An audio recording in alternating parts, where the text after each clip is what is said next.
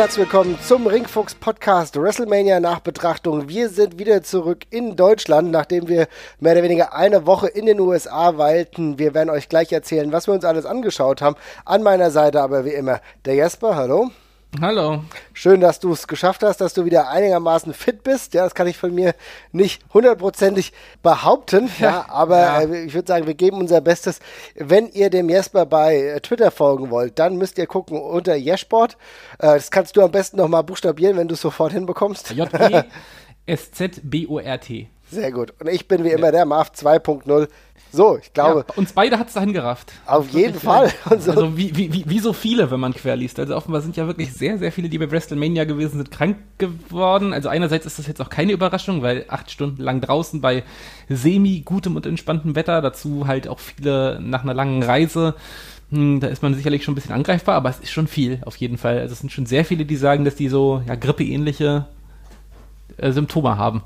Also ich finde, es ist auffällig viele, also weil auch äh, viele professionelle Wrestler dabei waren, wie Joey Janella, der irgendwie äh, den irgendwie hingerafft hat. Äh, X-Pac hat auch irgendwie geschrieben, dass er die Flu hat oder irgendwie sowas in der Richtung. ich glaube, Joey Janella hat geschrieben WrestleMania äh, SRS. Also insofern, so ganz so schlimm wird es vielleicht nicht sein, ja, keine Flügelseuche, ja. aber trotzdem äh, ist äh, interessant, dass es so viele Tausende schon fast hingerafft hat. Und äh, ja, ich habe immer noch damit zu leiden, deswegen, wenn ihr jetzt meine Stimme irgendwie ein bisschen belegter hört oder denkt, na, was schnieft ihr denn da so rum? Ich probiere das zu vermeiden während des Podcasts, aber manchmal lässt sich nicht vermeiden. Insofern okay. äh, seht es mir nach, wir wollten zeitaktuell bleiben, damit die Erinnerungen, die wir in uns tragen, möglichst frisch noch präsent sind und die wir euch dementsprechend wiedergeben können.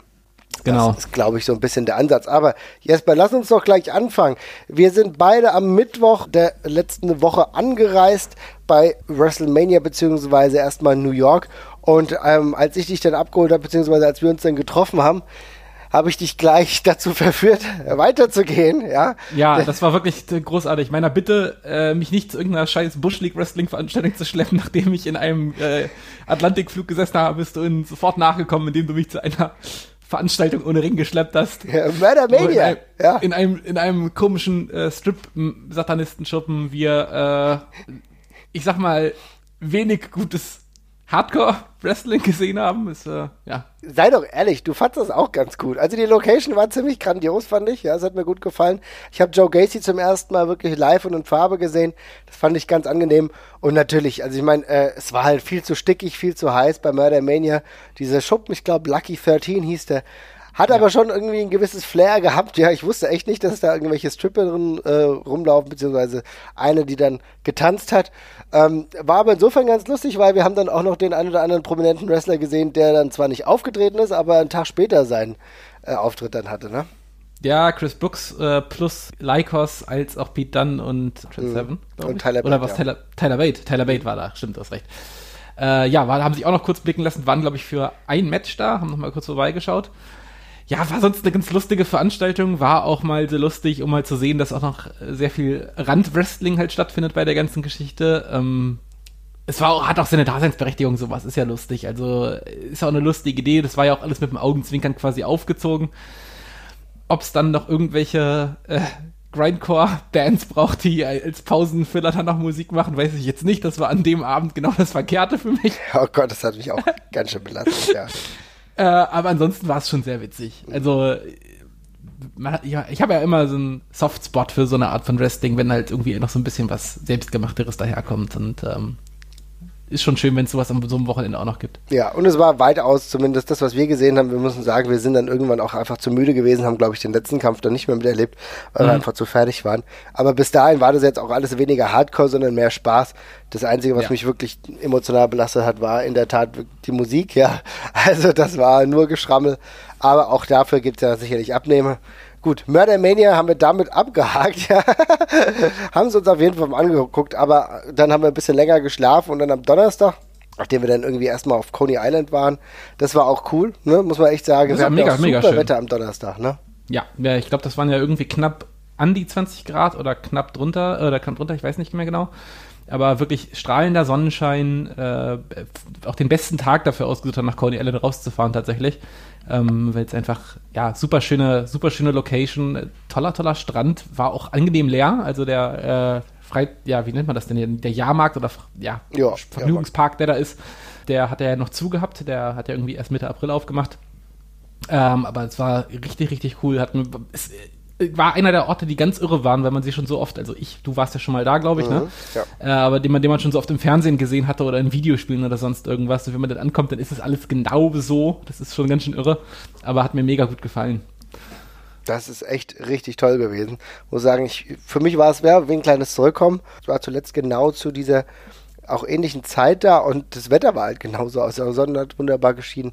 Ein bisschen magischer Ort, also ich kann euch nur empfehlen, wenn ihr irgendwann mal in New York sein solltet, schaut euch Coney Island an. Und was wir uns danach angeschaut haben, war eine Show der WXW. Denn äh, die WXW war ebenfalls in den USA und ist dort aufgetreten unter zeitlich relativ engem Schedule äh, haben sie WXW Amerika ist wunderbar aufgezeichnet beziehungsweise auch live gesendet, live from New York City. Es war im La Boom, das ist im Endeffekt in Queens gewesen. Ich würde mal sagen, was meinst du, so rund 400 Leute waren da, oder? Äh, ich glaube, die offizielle Zahl, die rausgegeben wurde, war irgendwie 370 oder so, ah, oder ja. 380. Okay, da kommen ja meine Schätzungen ungefähr ja. hin. Ja. Und ähm, wir haben eine relativ spaßige Card gesehen. Also ich muss sagen, es war ziemlich kurzweilig, ne? Es war eine sehr, sehr kurzweilige Show, war sehr unterhaltsam. Ähm, ein bisschen sehr gehetzt, ähm, ja. was der dem Umstand geschuldet war, dass es wohl tatsächlich so war, dass die, äh, die Promotion davor einen Overrun hatte und ähm, in dieser Halle sind halt an diesem Tag vier Shows, glaube ich, gewesen, ne? Mhm. Ähm, oder fünf sogar.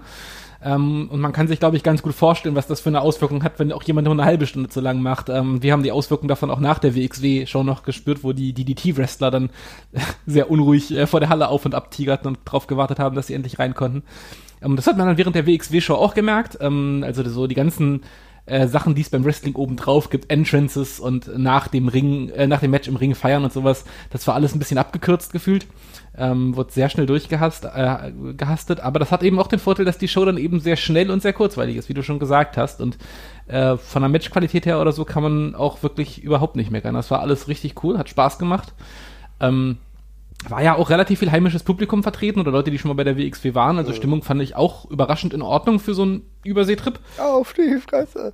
Ja, auf die, auf die Fresse Chance in America haben schon was. Das ist, das ist ziemlich gut. Und ja, ansonsten war es eine runde Show mit ein paar Ausreißer nach oben. Also ich, das äh, Match von Bobby Guns gegen Irie fand ich richtig stark. Ähm, mhm. Die David Star Promo war ganz, ganz große Klasse.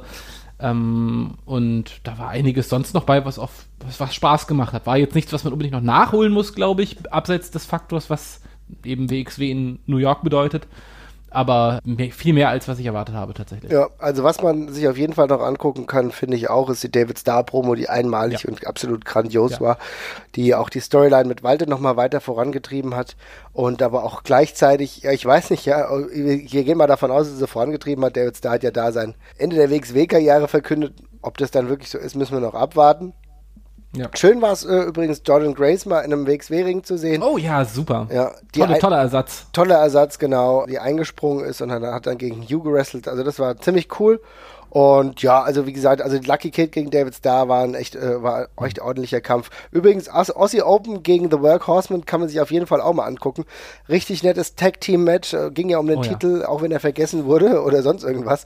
Ja, aber ähm, Aussie Open sind auch Champion geblieben, aber die Workhorsemen haben mir richtig gut gefallen. Ganz merkwürdiges Team, weil es ja anders zusammengestellt ist, als man sich normalerweise denken könnte. Ja, aber dieser Anthony Henry ist auch ein ganz schöner Watz. Und äh, Bobby Guns und Shigehiro Uri, die haben natürlich sowieso, ich glaube, jetzt das dritte Match ihrer Serie, war das das dritte oder das vierte Match? Das vierte. Äh, vierte, das vierte Match. ich glaube, Bobby Guns hat ja am Anfang zweimal verloren und dann genau. einmal gewonnen und dann müsste es jetzt das vierte gewesen ja, sein. Ja, genau, äh, das vierte Match ihrer Serie, jetzt hat Bobby Guns wieder gewonnen und ja, wie gesagt, also auch erfolgreich das Ganze bestritten. War eine gute Title Defense, auch um zu zeigen, dass die äh, WXW auch in Amerika gut bestehen kann, würde ich sagen, oder?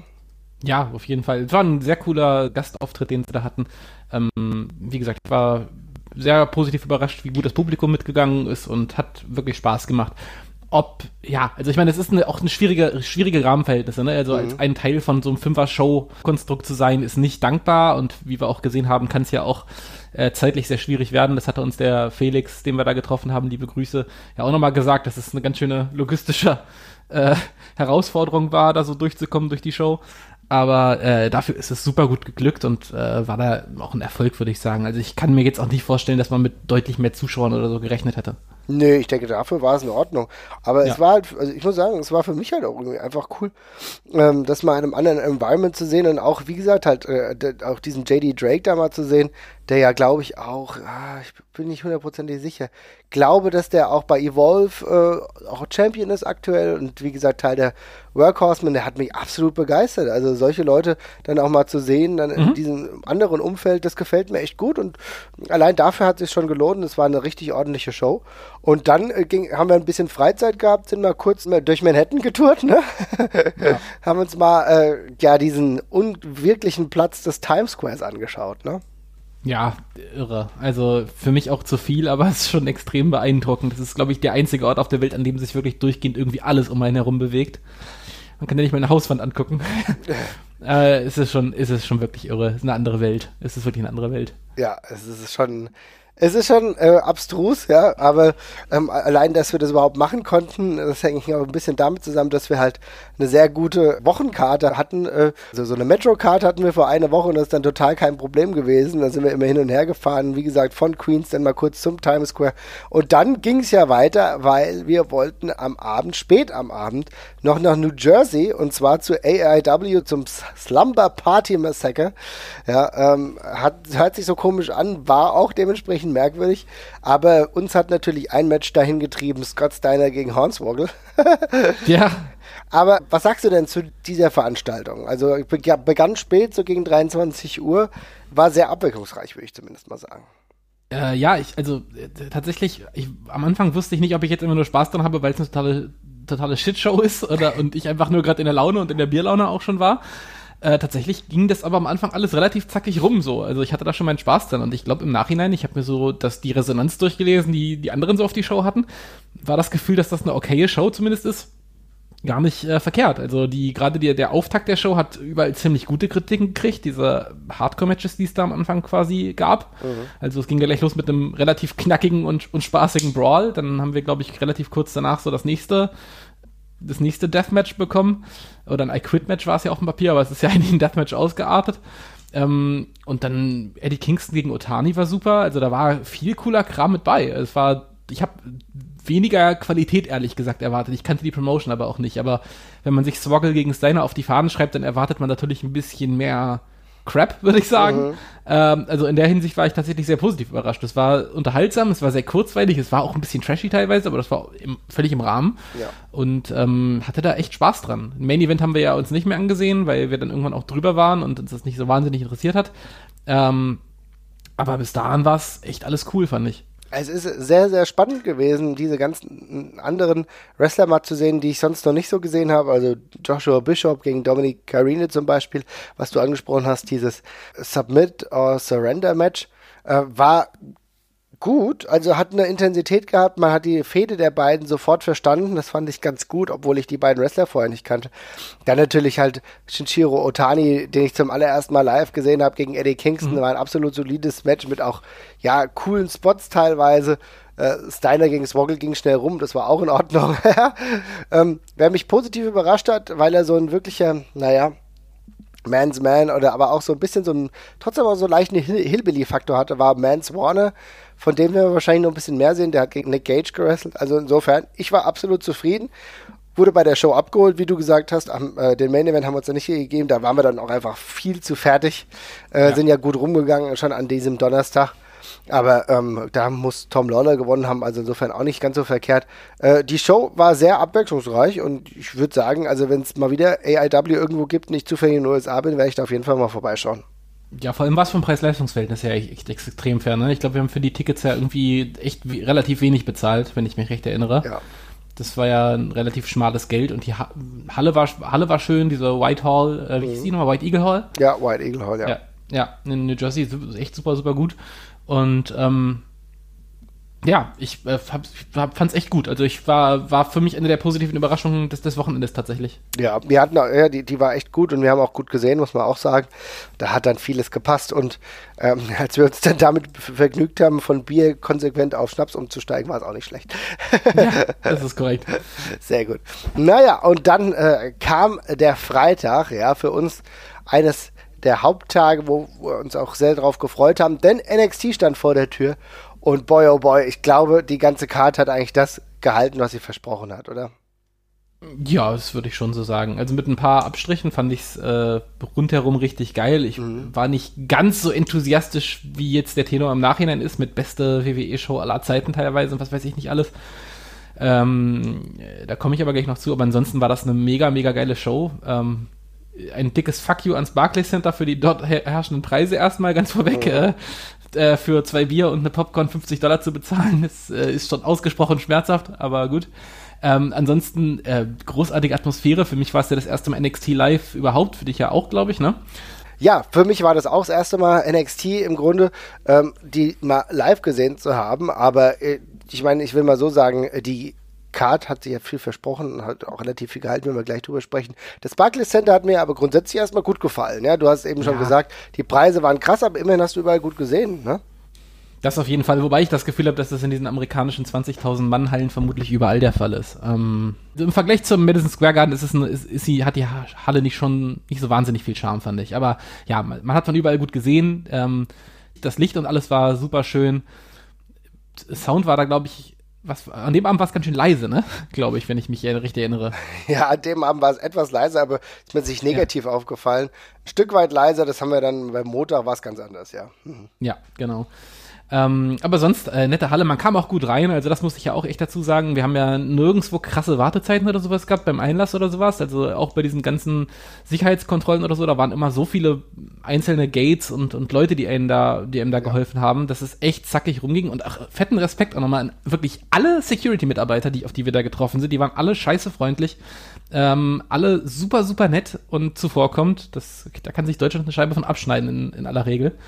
Ähm, und da war es nicht anders. Also wir waren da zackig drin, man hat schnell seinen Platz gefunden und ähm, Halle passt dann auch, ja. Ansonsten war geil, das Setup gleich zu sehen, wenn man in die Halle kommt. Das ist natürlich alles schon eine ganz andere Liga, also auch bei NXT, wie das da produziert ist und hatten ja auch einen saugeilen Opener einfach direkt, der dann auch direkt mein, tatsächlich kann ich mal vorwegnehmen, mein Match des Wochenendes tatsächlich war. Mhm. Ich muss echt sagen, alleine wie die War Raiders reinkamen, war das schon eigentlich ziemlich grandios gemacht, ja. Man hat gleich so ein Big Fight-Feeling hier gehabt. Äh, die Fans gingen gut mit, dann die beiden Kontrahenten Alistair Black und Ricochet. Und was die für ein Feuerwerk abgezappelt haben, ich hätte nie ja. gedacht, dass das irgendwie fast 19 Minuten waren. Das kam mir vor wie so maximal 10, weil es so hin und her ging und so kurzweilig war. Das war fantastisch. Also wirklich richtig geiles Match. Eine ganz simple Match-Story auch mit zwei Teams, die sich immer gegenseitig versuchen zu überbieten in einem ziemlich fairen Contest eigentlich äh, und dann teilweise die Rollen einnehmen, die man ihnen halt quasi genau nicht zutraut, mit Ricochet als kurzzeitiges Powerhouse und äh, den War Raiders als Flippy Dudes, die dagegen halten, gegen Ricochets äh, Sprünge. War geil, die ganze Halle beim Alistair Black singen, äh, um sich zu haben, äh, bei dem Theme. Das war große Klasse, es war super produzierte Entrances und wirklich ein super kurzweiliges und richtig, richtig gutes Match. Also ich bin da echt fast ein bisschen traurig, dass wir davon keine Fortsetzung bekommen in nächster Zeit vermutlich ähm, weil das wirklich, das war richtig, richtig stark. Also das äh, hat mich sofort reingezogen in die ganze Geschichte und meine ganzen ähm, Sorgen, was WWE Live mit sich bringen würde, erstmal ganz nach hinten verschoben. Ja, das muss man echt sagen. Es ging da ja auch so ein bisschen Schlag auf Schlag. Also, wir haben ja eben über dieses wunderbare Tag-Team gesprochen. Das Tag-Team-Match kann man sich auf jeden Fall nochmal angucken. Ja, kann ich wirklich nur empfehlen, ja. wer es noch nicht gesehen hat. Schaut es euch an, da ist die ganze Qualität der WWE versammelt oder von NXT. In-Ring, aber auch so äh, die Produktion. Und es ging ja dann auch gleich Schlag auf Schlag weiter. Das ist ja das Geile bei so einem Roundabout drei Stunden Pay-Per-View. Du hast eigentlich nur so fünf Matches auf der Card. Die müssen irgendwie dann auch abgearbeitet werden. Du willst auch jedem Match genug Zeit geben. Und dann aber nicht nur den Matches an sich, sondern auch den Entrances. Ja, und dann ja. siehst du halt Matt Riddle und Velveteen Dream kommt rein. Geil, das ist dann halt auch für mich das Entertainment, was ich dann sehen will. Velveteen Dream als die Freiheitsstatue. Ja, total. Der großartige Entrance hat sofort die Stage gesetzt für die, äh, für, für die ganze Show auch nochmal. Match hat mich am Anfang nicht so ganz abgeholt, war so ein bisschen diffus für mich. Ja, fand ich auch. Ähm, mhm. Ich habe immer, ich habe einfach immer Probleme damit, wenn Matt Riddle solche Matches hat, wo ein Gegner wie Velveteen Dream, der ja nun eher nicht einfach nur ein Badass im Ring ist, sondern vor allem auch über die ganze äh, Ästhetik und die Show halt kommt, ihm dann so äh, ja entgegensetzen kann und dann mit, mit Riddle dann irgendwie der sonst mal jemand mit einem Kick ausnockt, dann irgendwie, ja, 20 Moves in Folge setzt, aber den Gegner nicht gepinnt oder K.O. bekommt. Das, damit habe ich immer so ein bisschen Probleme und das war irgendwie so die ganze erste Hälfte des Matches. Ähm, aber danach wurde super, super gut. Ja, und danach muss man auch sagen, ähm, hat das auch einen richtig geilen Flow gehabt. Ne? Ich fand auch, es war ein bisschen ja. schwierig. Vielleicht hätte man die Rollen auch für Matt Riddle klarer und vielleicht ein bisschen bissiger verteilen können, müssen oder sollen. Mhm. Ähm, man hat es nicht getan, insofern hat es aber auch mit der Zeit einfach so funktioniert.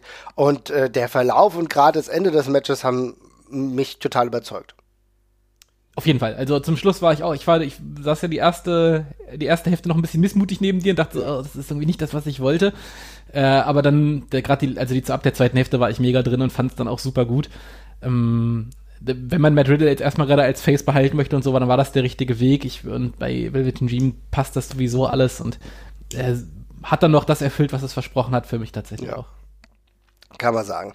Dann ging es weiter. WWE United Kingdom Title Match. Es ist ein WWE United Kingdom Title. Ja, nicht liebe WWE-Kommentatoren äh, aus Deutschland NXT-Titel. Es ist noch der WWE-Titel. Ähm, tut mir leid, die Spitze musste sein. 25 Minuten Walter gegen Pete Dunn haben wir bekommen. Äh, ich kann voraussagen, du bist nicht der größte Fan von Pete Dunn. Ja. Ähm, ja ich musste auch ein bisschen reinkommen. Ende war aber grandios. Titelwechsel sowieso.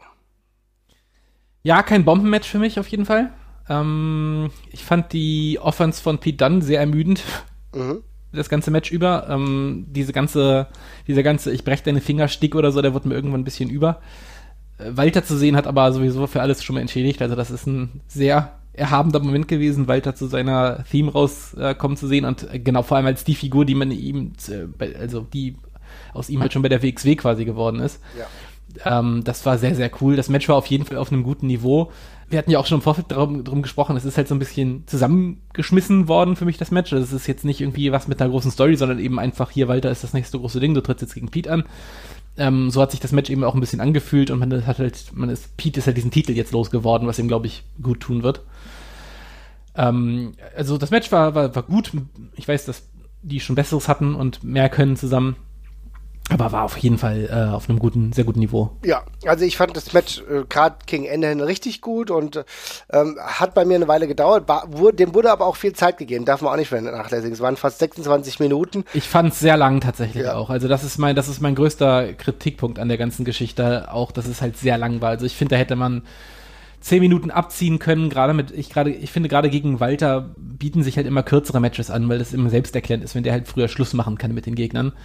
Ähm, aber ist okay. Aber wenn du sagst, du gibst dem Ganzen so viel Zeit, brauchst du auch mehr Offense für Walter, weil er hat den Titel geholt. Und dafür ja. war es schon so, dass Pete dann extrem viel Offense bekommen hat, extrem viel zeigen konnte, was er kann und Walter dafür nicht die Dominanz eingeräumt bekommen hat, äh, die er ja zuvor ausgestrahlt hat. Also da fand ich, da war das ein bisschen ungleichwertig verteilt. Vielleicht mhm. ist es bei der WWE so gewesen oder bei NXT so, dass sie jetzt mehr auch in einem anderen Spot für ihn geplant haben für Pete dann ihm dementsprechend nochmal stark darstellen wollen, da kann ich das nachvollziehen.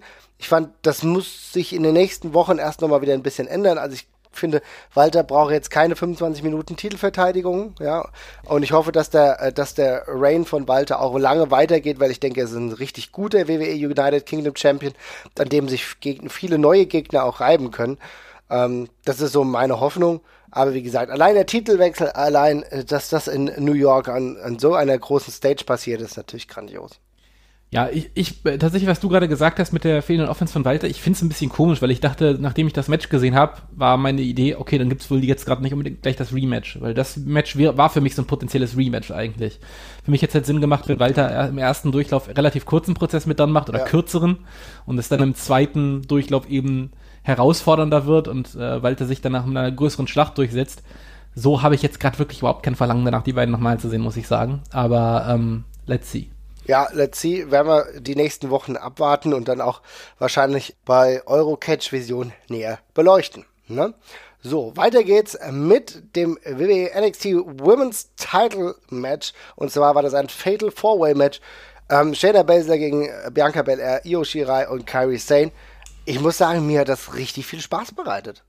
Ja, äh, eins von, also bei dem Match, bei dem, bei dem Match davor habe ich mich ein bisschen drüber gewundert, wie gut das äh, Feedback online war. Mhm. Ähm, bei dem habe ich mich ein bisschen gewundert, wie negativ es online war. Genau, ich auch. Ähm, Wobei, muss ich fairerweise sagen, Fourways äh, in der Halle immer mehr Spaß machen als, äh, als live. Mhm. Das ging mir bei der WXW auch jedes Mal so. Äh, als auf DVD, sorry. Aber ich fand's auch mega rund. Ich hatte Spaß dran. Es war tatsächlich exakt das Match, was ich mir erwartet hatte. Auch mit dem Ausgang, den hatte ich ja tatsächlich auch, glaube ich, als einziges, was ich hier genannt habe, erfolgreich vorausgesagt. Mhm.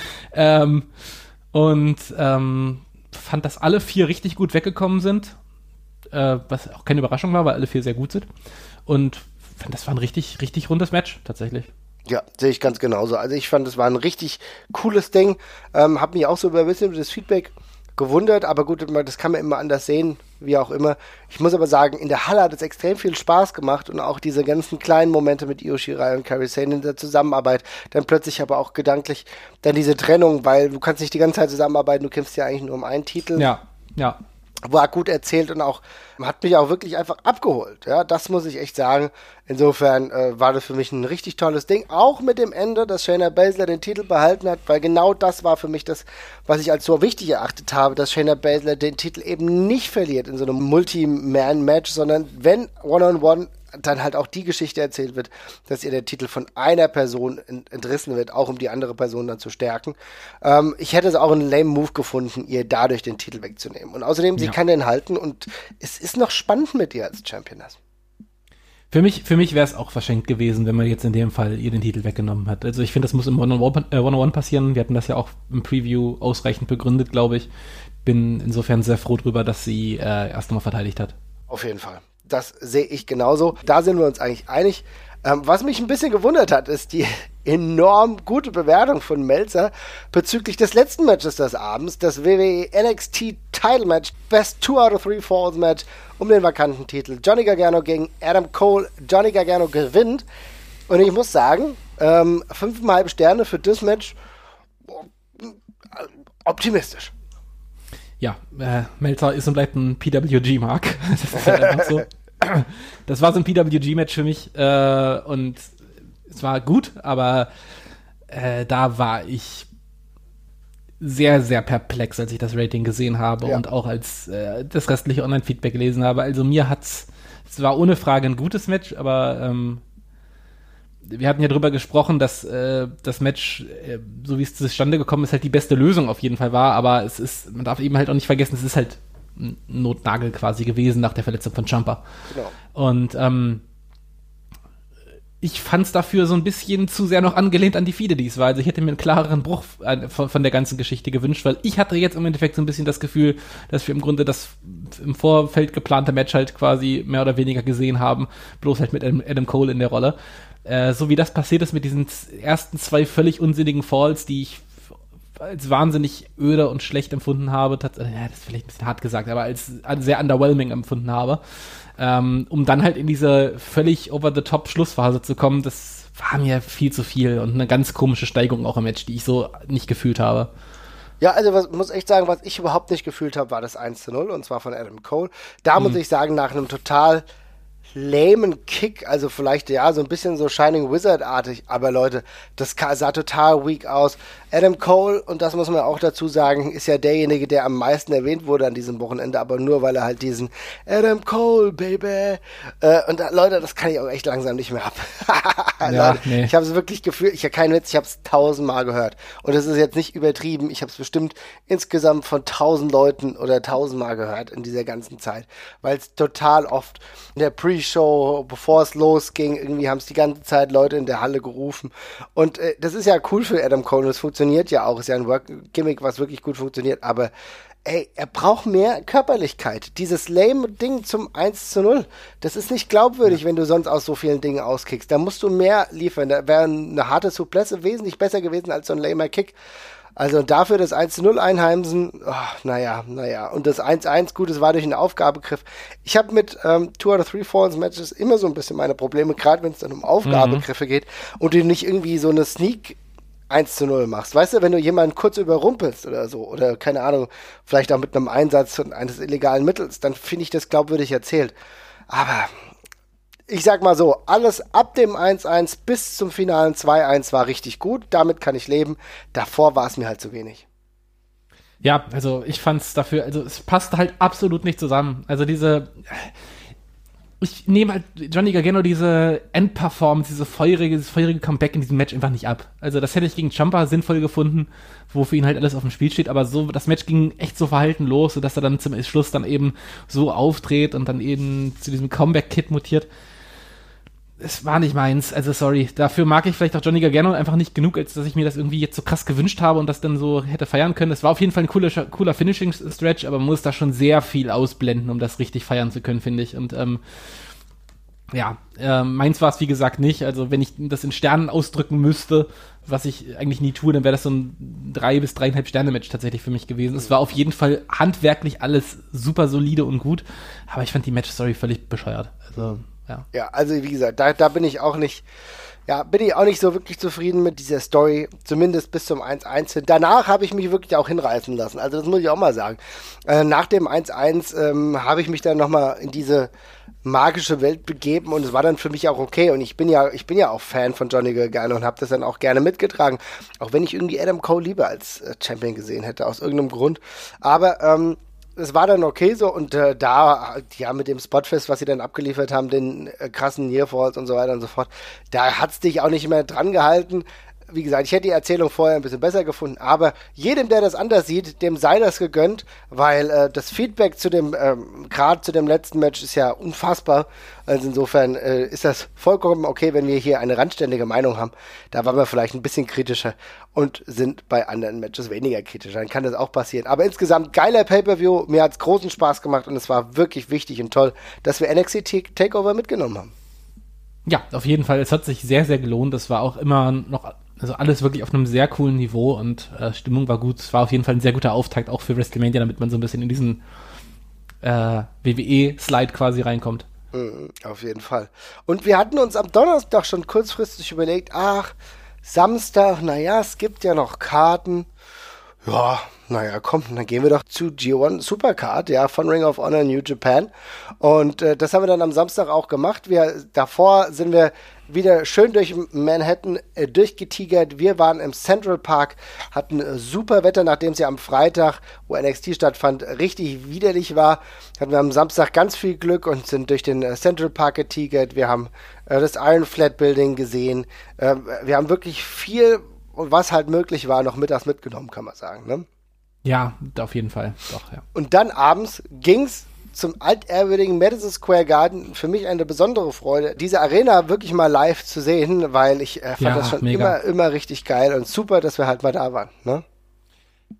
Hat eine, hat ja eine krasse, krassen Ruf, die Halle, und das auch völlig zurecht. Also nachdem ich jetzt da war, kann ich es echt verstehen. Es ist, äh, am ersten Mal denkt man, oh, das ist ja eine so, eine moderne Halle von vielen, aber hat einen ganz eigenen Look von innen. Äh, ist wahnsinnig komfortabel tatsächlich. Also ich war, wir hatten ja wirklich die billigsten Sitze in der Halle und die waren super bequem. Man hat top gesehen. Der ganze Aufgang zu den Plätzen allein ist schon super, wo man an dieser Glasfassade draußen lang geht und noch einen Blick über Manhattan quasi hat. Das ist richtig, richtig geil. Ja, also es hat sich richtig gelohnt. Ähm, überhaupt mal da gewesen zu sein. Die Preise übrigens für Getränke waren geringfügig billiger oder eigentlich fast nicht nur geringfügig, sondern doch ein Stück weit billiger, als es äh, im Barclays Center der Fall war. Ähm, und dann ging es los mit vielen lustigen Dingen, einigen mehr, einigen weniger. Ich muss sagen, ähm, also ein Dark Match war zum Beispiel der Honor Rumble und naja, da habe ich erstmal gedacht, na schauen wir uns das mal an. Aber es gab zumindest einen herausragenden Moment und zwar als Jushin Thunder Liger Aug in Aug mit The Great Mutter stand, der einen ja. großen Pop dafür bekommen hat, dass er überhaupt wieder vorbeigekommen ist, ne? Ja, großartiger Moment. Allein dafür hat es sich tatsächlich schon gelohnt. Das war richtig, richtig cool. Ähm, äh, war bei beiden die Reaktion auch krass, als sie rausgekommen sind. Bei Mutter auch noch eine leichte Ungläubigkeit, als dann das äh, Theme äh, ertönt, ertönt ist. Das hat, das hat super Spaß gemacht. Also allein dafür hat sich's gelohnt. Ich fand den Rumble auch ansonsten ähm, ziemlich gut, was ich, also ich war überrascht, wie viele Leute drin waren, von denen ich jetzt nicht unbedingt erwartet hätte, dass sie da reingeschmissen werden, von ja. Shinko Takagi eben bis äh, Muta oder äh, Goto war ja zum Beispiel auch drin, Gresham. Ja. Eine ganze Menge von Leuten, die eigentlich fast zu schade sind, in Anführungszeichen, um sie da reinzuhauen. Bad Luck Fale war auch drin, ja. Ja, Ishi auch, Ishi auch noch. Äh, also das äh, ist schon, ist schon irre gewesen. Also die waren ja auch teilweise alle noch bei Shows am gleichen Tag. Vielleicht lässt sich halt damit erklären, dass man sie nicht irgendwie noch woanders einplanen konnte. Aber äh, so war das schon sehr cool. hier, setzt, hier hat so ein bisschen was angefangen, was sich den ganzen Tag äh, fortgesetzt hat. Alle von Ring of Honor sind egal und furchtbar. Also das war schon wirklich krass zu sehen, wie unterschiedlich die Reaktionen waren. Immer wenn es ein Japaner war, der rausgekommen ist oder jemand von äh, New Japan Pro, die Reaktion immer sehr, sehr laut und bei den Ring of Honor Leuten, ja, da war nicht viel los. Da müssen wir uns nichts vormachen. Nee, also das Beste mit einer Ring of Honor, es gab zwei Dinge mit einer Ring of Honor Beteiligung, die ganz ordentlich waren. Ähm, was mir ganz gut gefallen hat, war Jeff Cobb gegen Will Osprey. Jeff Cobb offiziell ja Ring of Honor Mitglied, hat dann auch beide Titel, also den World Television Title und den Never Open Weight gewonnen von Will Osprey. Das war ein ganz nettes Match, glaube ich. Das war ein super, das, das, das, das war echt gut. Das war sehr rund und das war ein richtig guter Opener auch. Ja, ich krieg den ähm, Ohrwurm äh, von Will Ospreys Theme auch nur sehr, sehr schwer weg. Das äh, ist so simpel wie so ein Dieter Bohlen-Song. Lässt ja, sich gut mitsingen. Ja. passt, passt, auch zum sonstigen Gemüt von Will Osprey. Also insofern Grüße trotzdem. Und ähm, ja, war aber eine runde Angelegenheit. Die beiden machen Spaß. Ja, definitiv. Ja, dann ging es relativ äh, kurz weiter. Wir brauchen auch nicht jedes Match irgendwie einzeln abhaken, finde ich. Will nur ganz kurz sagen, es zeigt sich halt, dass die Women's Division von Ring of Honor doch relativ dünn ist. Ähm, Kelly Klein, die jetzt neue Champion ist, muss ich sagen, boah, hat mir nicht so gut gefallen. Ja. Nee, wahrlich nicht. Vor allem nicht mit dem, was danach kam, mit den Beautiful People oder wie sie jetzt als Allure heißen. Das verheißt jetzt auf die Dauer auch nichts Tolles, muss ich ganz ehrlich sagen. Äh, das ist schon sehr dünne. Aber bevor wir das jetzt alle, alles überspringen, ich will nur mal ganz kurz sagen, also nach diesem Ring of uh, Honor World Television Title, Open Weight Title Match, da kamen drei Ring of Honor Matches. Ja. Und die waren alle nicht gut. Die waren alle crap. Also Rush gegen Dalton Castle können wir noch mal außen vor lassen, weil das war eben, ja, äh, Rush macht ihn in 15 Sekunden platt, das kann man so machen, das ist auch okay. Ja, Storyline ähm, auch, ne? Storyline halt auch und es macht auch Sinn, gemessen daran, an welchem Punkt in ihrer Karriere die beiden gerade sind, mit Dalton, der jetzt vielleicht mal was Neues bekommt, mit Rush, der eins der heißesten Eisen ist, die Ring of Honor neu hat.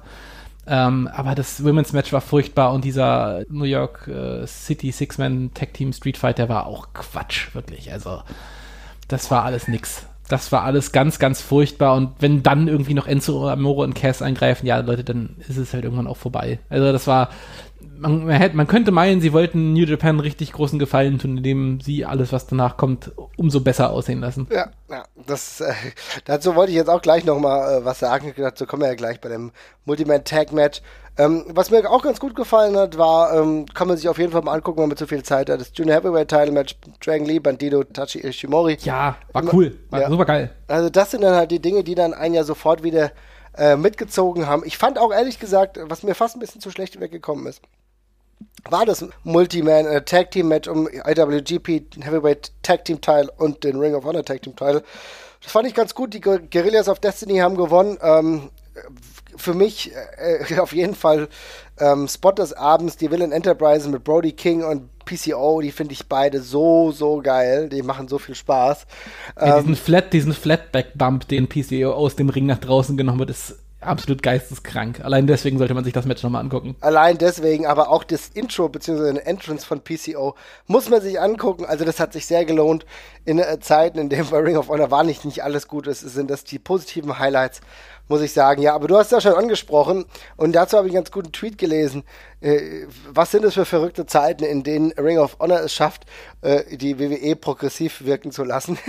ja, durchaus ja. gut, denn äh, Enzo und Big Cass äh, haben sich eingemischt in diese Tag-Team-Szene. Nach dem Match ging es nämlich da hin und her.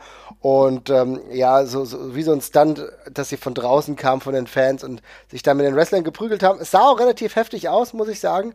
Also es sah wirklich nicht so aus, als äh, würden die zu zimperlich angefasst werden, aber wir wissen halt alle, wie es ist. Es ist Teil einer Storyline. Ja, also fairerweise muss man ja sagen, es haben ja viele Leute waren ja echt verwirrt, ob es jetzt Story ist oder nicht tatsächlich. Es war, wenn man live dabei war, sehr easy zu sehen, dass es, dass es äh, Story ist, weil eben man eben gesehen hat, dass die Security nicht wirklich eingegriffen hat. Äh, aber ähm, im, im TV war es wohl ziemlich smart durchgezogen, dadurch, dass die Kommentatoren da wohl am Anfang überhaupt keinen Bezug drauf genommen haben und sie versucht haben, nicht hinzublenden und dergleichen.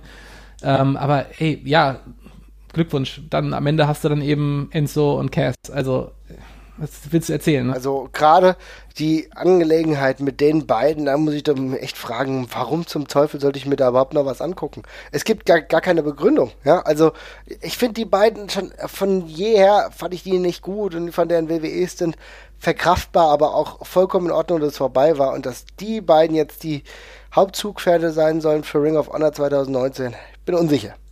Ja, Dieter. Ähm, macht nicht unbedingt Hoffnung, aber schauen wir mal. Ah, aber wesentlich besser war ja das, was wir dann wieder danach gesehen haben. Zack Saber Jr. gewinnt gegen Hiroshi Tanahashi um den Ref Pro Undisputed British Heavyweight Title.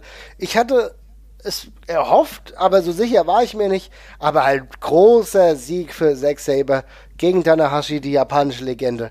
In 15 Minuten war auch ein ordentliches Match. War super gut, war sehr ähm, kurzweilig tatsächlich auch, ging dann auch sehr zackig vorbei, hat aber mich total überzeugt. Mhm. Hat mich auch sehr für Zack gefreut, dass er auf der großen Bühne gegen, gegen so einen Ace gewinnen könnte richtig, richtig, richtig, richtig rund. Ja, ja richtig rund dann auch das Match. Ibushi gegen Naito um den Intercontinental Title IWGP. Geil, ey, was wir geboten bekommen haben an diesem Samstag, oder? Ibushi gegen Naito, die haben sich nichts geschenkt, knapp, ja, über 20 Minuten, glaube ich. Alles rausgehauen, was da möglich war. Und das sind schon Leute, die wissen, wie ihr Fach geht. Ja, auf jeden Fall. Kann man, kann man nicht anders sagen, dass wir auf einem super, super hohen Niveau und hat dann tatsächlich auch alles vergessen lassen, was davor vielleicht nicht so pralle war. Ja, ähm, äh, ja ich, mir fehlt da so ein bisschen, fehlt da so ein bisschen die Beschreibung dafür, weil es einfach, äh, es ist einfach so perfekt, dass man kaum was dazu sagen kann. Also es ist jetzt auch nicht, es ist auch nichts Bahnbrechendes gewesen, es war einfach nur richtig, richtig geil. Mhm. Die beiden sind, haben, sind geschliffen wie sonst was, äh, ist mega unterhaltsam gewesen. Ibushi ist äh, auch live eine absolute Erscheinung für mich. Also ja, der so strotzt vor Charisma, der holt einen sofort rein. Naito ist auch einfach sau cool. War doch einfach nur, war doch nur richtig rund. Ja, es war richtig, richtig rund. Eine geile Kiste, dass wir sowas auch erleben durften.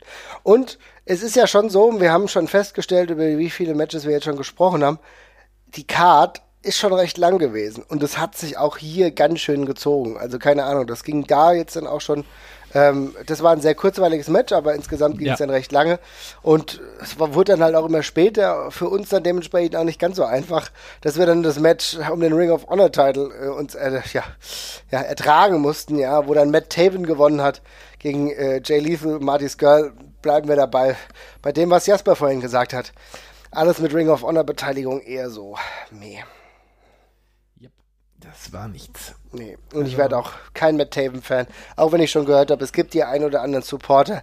Aber auch wenn ich um mich herum geguckt habe, äh, war das streckenweise gehende Langweile, was da passiert. Es gab, glaube ich, nur einen Matt Taven-Fan, der vor uns, direkt vor uns aufgesprungen ist, alle animieren wollte mitzufeiern, aber keiner hatte Bock.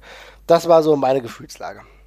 Ja, ich fand es auch wirklich, wirklich, wirklich, wirklich nicht gut. Also es hat mir sämtliche Spannung in dem Match gefehlt. Also ja, ich muss dazu sagen, ich bin natürlich in diesem Ring of Honor Story nicht drin. Also wenn ich mich das vielleicht irgendwie emotional tangieren würde, dann wäre es vielleicht anders. Aber also übers Match würde man auf jeden Fall nicht reingeholt. Ich bin auch von Natur aus schon kein Fan von irgendeinem von den drei Leuten. Also Jay Lethal ist ohne Frage ein, ein guter Wrestler. Marty Skull, ja, finde ich inzwischen tatsächlich nicht mehr so beeindruckend. Matt Haven sowieso nicht. Ich, das Match war clumsy. Also da war viel Leerlauf drin, da waren komische Spots drin, die für mich nicht so wirklich Sinn gemacht haben und ähm, also man konnte sich auch über die Matchqualität nicht mehr reinbeißen oder so, dafür war es zu spät. Also das, das war nix. Wobei auch äh, ein Leather-Match dafür irgendwie auch eine schwierige Kiste ist. Und erneut, diese Dreier-Matches werde ich nicht der größte Fan von, ja. Und wer dann auch um den World Title, wie auch immer, äh, Matt Taven wird auch nicht mein größter Freund werden. Das kann ich hier ganz klar bestätigen. Da muss noch viel passieren, kann ich mir nicht vorstellen. Aber gut, umso besser, dass es dann noch einen wirklichen Main Event für uns alle gab. Und zwar Okada gegen Jay White um den IWGP Heavyweight World Title. Und meine Güte, ich hätte nicht damit gerechnet, aber wir haben einen Titelwechsel gesehen. Ja, für mich mega überraschend. Also ich bin da kein Experte, was die Wahrscheinlichkeit von Titelwechseln von New Japan bei Auslandsshows angeht, aber ich habe nicht damit gerechnet. Ich fand das Match richtig, richtig gut. Äh, Jay White war der perfekte Heal für die äh, für den Abend da tatsächlich auch ähm, und der Finishing Stretch wie in jedem Okada-Match halt irgendwie eigentlich gefühlt wieder absolut fantastisch und ein äh, sehr für mich sehr überraschender und sehr euphorisierender Titelwechsel tatsächlich auch. Ja, ich fand's total crazy. Ich muss sagen, ich fand's mega crazy. Ich hätte wirklich nicht gedacht, dass es da einen Titelwechsel gibt. Und ähm, war aber total überzeugt. Ich fand, die beide haben einen richtig guten Job gemacht. Ähm, auch die Niederlage hat Jay White keineswegs irgendwie geschadet, ja. Nee. Und das Okada zurück mit dem Titel ist auf dem Thron berechtigt und wie viele Leute, und das war für mich eigentlich das Magische an dem Abend, zu sehen, wie viele Leute äh, erstens da waren und aber auch jeden kannten, abgefeiert haben. Also dann ist es auch scheißegal gewesen, ob die Jungs aus Japan oder sonst woher kamen. Die waren, da waren alle dabei, jeder hat über Okada gesprochen, über Ibushi gesprochen, Naito, über ihre Fabs, über Tanahashi und so weiter und so fort. Du hast einfach gemerkt, dass diese Szene von Fans so in dieser Sache drin ist, dass es auch wirklich über die Landesgrenzen halt einfach komplett verschwimmt. Zeigt sich aber wahrscheinlich auch, dass Ring of Honor beziehungsweise vielmehr New Japan in der letzten Zeit wirklich gute Arbeit gemacht hat auf dem amerikanischen Markt und hier ja. fest Fans angesaugt hat. Ja. ja. Insofern. Das würde ich, würde ich auch definitiv so unterstreichen, ja richtig geile Kiste. Ich bin froh, dass wir es relativ kurz entschlossen noch gemacht haben im Endeffekt sah es ja sogar relativ voll aus. Wenn wir uns überlegen, dass wir am Donnerstag noch ganz relax Karten geholt haben, hätte man ja meinen können, dass da irgendwie die Hälfte des Saals einfach frei ist. Aber das ist ein grundsätzliches Problem. Darüber können wir auch nochmal kurz sprechen. Es gibt halt einfach keine Restriktionen für den Kauf von Karten und das ermöglicht natürlich einigen, ja, Kartenhändlern äh, im großen Stile zuzuschlagen und dann aber im Zweifel halt ein paar Karten einfach verfallen zu lassen. Ne? Ja, ich bin ja auch kein Freund davon, das immer zu krass zu restriktieren. Also ich habe mich auch schon oft genug tatsächlich darüber geärgert, ähm, mhm. dass die, ähm, dass ich beim Fußball irgendwie nur zwei Karten kaufen konnte, obwohl irgendwie fünf Leute mit hin wollten oder sowas und man dann eben tierischen ja, Aufriss hat, irgendwie mit Mitglied Mitgliedsnachweisen und so ein Kram. Aber da haben wir jetzt halt wirklich mal die Kehrseite der Medaille gesehen. Also das ist halt auch echt scheiße, ne? Also wenn man halt irgendwie erst hört, dass es, äh, dass es, dass es irgendwie ausverkauft ist und dann sieht man halt drei, vier Tage davor, dass es wirklich noch Tickets für, für überall gibt und das in großer Masse. Das ist halt wirklich Quatsch einfach nur. Also dann kann man es auch. Ich, ich will auch solche Sachen wie StubHub und sowas eigentlich nicht nutzen. Ich hätte gerne einfach mal eine Karte gekauft. Mhm. Und das ist dann wirklich, das ist dann wirklich, das ist dann wirklich ärgerlich. Ja, das stimmt. Wobei StubHub wirklich kann man auch echt nur empfehlen für alle Le die Leute, die irgendwie darauf angewiesen sind. Es war eine super problemlose Abwicklung. Wir haben auch einfach am Donnerstag erstmal einen Fehler gemacht, denn ich so, oh, guck mal, wie günstig die Karten sind. Und dann siehst du da so super, dann ist mir erst aufgefallen, ich habe Karten für Rollstuhlbesitzer gekauft. und das war ein bisschen ärgerlich, weil ich dann gedacht habe, scheiße, was machen wir jetzt? Weil du kannst im Endeffekt, du kannst dich dann da reinschmuggeln, aber im Endeffekt ist eine Scheißsituation. Dann klaust du vielleicht einem Rollstuhlfahrer, Fahrerin irgendwie einen Platz und das ja. will man dann auch nicht. Deswegen haben wir dann gesagt, okay, wir verkaufen die wieder. Hat aber super geklappt. Wir haben die dann zwar 10 Euro günstiger oder so angeboten, aber äh, innerhalb kürzester Zeit Abwicklung super geklappt, das Geld zurück per PayPal überwiesen, alles Tutti. Also StubHub, erste Sahne, hat super funktioniert. Generell die Abwicklung. Wir haben, glaube ich, bis auf das WXW-Ticket, was ich noch in Deutschland ausgedruckt habe, haben wir alles per Karte auf dem Handy gemacht, also per Wallet. War geil. Ich muss jetzt aber trotzdem noch mal ganz kurz einhaken. Also natürlich ist StubHub funktional eine tolle Plattform. Andererseits mhm. ist es halt auch scheiße, dass es immer eine riesige Plattform gibt, wo Leute eben diesen ganzen Schwarzmarkt halt abhandeln können. Also Jetzt in dem Fall war es nicht ärgerlich, aber es gab ja schon genug Shows, wo das dann irgendwann nur noch darüber ging, Karten zu kaufen, ja, zu gut. erhöhten Preisen halt auch. Klar. Hm. Und da sind wir halt wieder ganz schnell bei dieser Viagogo-Scheiße, die wir hier halt auch andauernd haben. Ne? In dem Fall war es jetzt halt Glück, dass die Nachfrage nicht so hoch war. Mhm. Aber äh, im schlimmsten Fall haben halt irgendwie ein paar hundert Leute einen Großteil der Karten und verkaufen die zu den Preisen, die sie halt selber aufrufen möchten. Und das ist halt irgendwie scheiße. Ja, das stimmt. Das stimmt. Wobei also, es bei StubHub dann wenigstens noch die Möglichkeit gibt, auch klar anzuzeigen, was ein guter Deal und was kein guter Deal ist. Ne? Das finde ich halt ja. wenigstens auch immer ganz nett, dass du dann siehst, okay, also es gab so ein paar Spusis, die jetzt hier beispielsweise bei WrestleMania, als ich dann nochmal geguckt habe, dann äh, unfassbare Preise an den Tag gelegt haben. Da habe ich dann, stand dann auch kein guter Deal und so weiter und so fort. Wartet lieber und so weiter und so fort. Also die versuchen da schon ein bisschen was zu machen, aber vollkommen richtig, wenn du darauf angewiesen bist, hast du im Zweifel in die Hose geschissen. Ne? Ja, auf jeden Fall. Also es ist, ich finde es auch wirklich komisch, dass es da gar keine Restriktion gibt. Also man muss jetzt nicht bei zwei Karten oder sowas machen, aber ich meine, welcher Mensch muss, also es gibt ja auch genug Möglichkeiten bei Eventeam oder so, sich da irgendwie, oder Eventim sich da irgendwie anzumelden äh, und zu sagen, hier, ich bin halt irgendwie eine Firma, ich brauche mehr Tickets oder so. Das geht dann ja auch. Dann kann man auch mehr kaufen, als man das normalerweise könnte.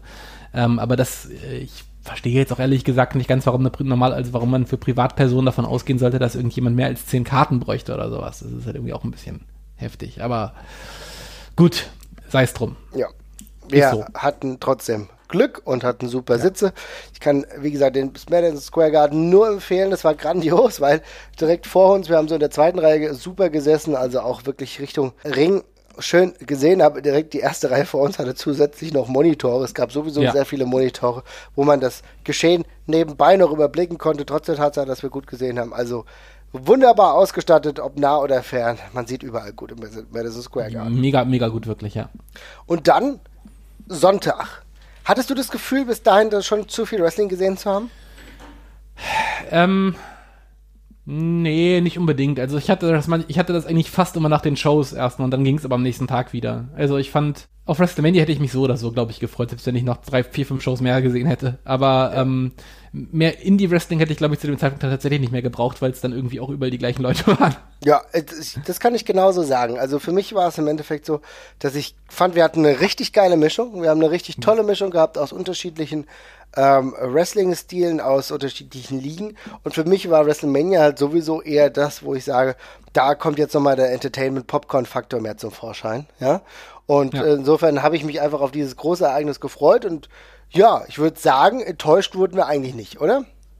Nein, enttäuscht wurden wir auf gar keinen Fall. Das finde ich auch nicht. Also es war, naja gut, am Anfang waren wir schon ein bisschen enttäuscht, weil wir unsere Plätze gesehen haben. Aber Generell war es eine, war's eine, war's eine tolle WrestleMania, das kann man gleich schon mal vorweg sagen. Ähm, es war ein krasses Erlebnis, in dieser Arena zu kommen, nachdem man da irgendwie gefühlt in die Wüste gefahren ist, erstmal. Äh, genau das, ja. Genau, fang doch mal gerade damit an, weil wir aus New York jetzt anreisen wollten nach New Jersey, East Rutherford, um genau zu sein. Und naja, wir haben einfach den normalen Bus genommen, ne? Ja, wir haben den normalen Bus genommen, so wurde es uns ja auch erstmal empfohlen. Also ich würde da übrigens möchte dazu nochmal sagen, ich glaube, wir haben es auch nicht falsch gemacht. Nö. Äh, ich glaube, es gibt, also man kann sich, man kann sich gefühlt vier verschiedene Arten aussuchen, zu dieser, zu dieser Arena zu fahren. Und äh, bei, bei allen steht man am Endeffekt vor dem Problem, dass man noch irgendwas Ätzendes machen muss. Wir mussten uns nochmal ein Uber nehmen, äh, mitten auf einer Tankstelle halt quasi, weil es gab, also wir sind noch ausgestiegen, um was zu essen. Es gab dort nichts anderes außer einen äh, pickigen Subway und ein Popeyes. äh, der, Sub, der Subway hatte, kein, hatte, hatte nur noch Flatbread, ist dann ist langsam ist, ist das Brot ausgegangen, alle wurden sehr ungeduldig. Egal, haben wir noch was gegessen und mussten uns dann halt von da noch ein Uber nehmen. Und man, es ist halt wirklich eine Autobahnraststätte halt gewesen, also ja. mitten im Nirgendwo. Das Einzige, was man halt irgendwo noch gesehen hat, war die Arena tatsächlich. Ähm, und wenn wir mit dem Zug gefahren wären, hätten wir, glaube ich, noch 30 Minuten zu Fuß gehen müssen. Und äh, es gab wohl noch eine andere Busverbindung, aber da war das gleiche Problem, glaube ich, bloß auf der anderen Seite. Mhm. Also irgendwie ein bisschen komisch, gerade gemessen daran, dass da ja jedes Wochenende oder je, unter der Woche auch Leute hinfahren, war es schon seltsam angebunden. Bis dahin, wo wir hinge äh, ausgestiegen sind, kam man ja relativ easy hin. Das war ja alles entspannt. Aber sich von da dann noch ein Uber zu nehmen, ist halt irgendwie auch ein bisschen komisch. Ja, also es war total lächerlich. Normalerweise hätten wir laufen können, aber der Polizist hat uns dann im Endeffekt ausdrücklich gesagt, dass wir nicht laufen dürfen, ja, weil wir dann auch so da nicht reinkommen. Also insofern sind wir dann im Uber gefahren. Das war dann eher so eine Standgesellschaft, ja, wir sind kurz gefahren und ansonsten haben wir viel gestanden. Ähm, war ja aber bei diesem Festpreisding jetzt auch nicht so totales Drama. Nee. Lief alles, alles unproblematisch, aber dann waren wir auch früh genug da, muss man auch sagen, nachdem wir uns erst bei diesem Subway da rumgeschlängelt haben. Also der Subway war jetzt nicht so die positivste Errungenschaft, aber immerhin hatten wir das Gefühl, einigermaßen was Gesundes gegessen zu haben. Und dann haben wir es irgendwann nach äh, zum MetLife Stadium geschafft, haben dann Basti getroffen. Basti Red, Grüße an dieser Stelle. Und dann begann so ein bisschen die Warterei, um dann reinzukommen. Aber selbst das hat nicht so wirklich lang gedauert, ne? Nee, ich glaube, wir standen eine Dreiviertelstunde, aber da war das Wetter gerade gut und die Leute waren alle gut gelaunt und wir waren ja auch früh dran, also man konnte sich noch erklären. Ähm, fand ich alles entspannt und Sicherheitskontrolle und so ging dann auch alles schön schnell. Ticketkontrolle, das war alles kein Problem ähm, auch da wieder nichts zu klagen, was schon beeindruckend ist bei so einer Menschenmasse. Also da ist gefühlt jedes äh, Fußballspiel in Deutschland deutlich äh, stressbehafteter. Alter, und gerade wie viele Auswärtsspiele ich in der letzten Zeit bei der Eintracht mitgemacht habe, gerade im Ausland. Und wenn ich ja. da teilweise sehe, wie unfassbar problematisch es ist, dann überhaupt reinzugehen und dann sehe ich, wie relaxed das alles im MetLife Stadium passiert, wo du halt deine Karte dann auch auf der Karte hast, beziehungsweise ähm, oft im Handy und dann wird es gescannt, alles unproblematisch. Gehst da durch, Körperscan, auch kein Drama, alles rack, zack, zack, zack, zack, zack. Das einzige Problem war, was uns dann ja vor die ersten Schwierigkeiten gestellt hat, dass nicht jeder uns Bier verkaufen wollte, ja, denn ja. Unser, äh, unsere ID, unsere ausländische, wurde erstmal nicht akzeptiert.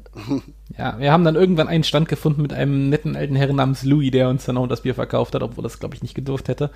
Aber ja, ich nehme auch nicht mein Reisepass jetzt mit ins Stadion, also äh, nö. Ja, also äh, total absurd, total absurd. Ja, das war ein bisschen komisch, vor allem weil es ja davor bei keiner anderen Halle das Problem in irgendeiner Form gab, also nee. ja. Fand ich auch, also ich meine, ich kann es ja verstehen, ich finde es auch gut, dass sie da so restriktiv sind und auch vielleicht kontrollieren wollen, wer da das Bier kauft, aber ich meine, ich hätte genügend äh, ja, Ausweise dabei gehabt und dann wollten sie ja zwischenzeitlich bei einem, wollten sie einen Ausweis sehen und dann noch die Kreditkarte, mit der ich bezahle, ob das dann zusammenpasst. Also da waren sie ein bisschen äh, strenger, vielleicht sind sie dementsprechend angehalten. Wir haben dann bei Louis, haben wir dann ausreichend Getränke bekommen. Insofern wurden wir da versorgt.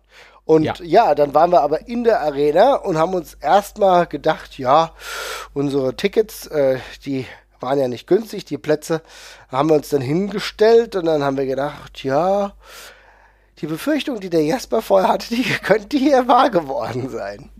Ja, das ähm, mit dem Pfosten, das ist eine schwierige Geschichte gewesen. Also ich fand, wir haben auch tatsächlich äh, diese ganzen einzelnen Stadien der äh, Trauer quasi durchgemacht, als wir da waren, wo wir erst versucht haben, es zu ignorieren, dann es schön zu reden und es dann schlussendlich akzeptiert haben. ähm, es ist bitter, ne? Also wir haben ja wirklich, ne, wir können ja mal sagen, wir haben über 300 Dollar für unsere Tickets bezahlt. Ja.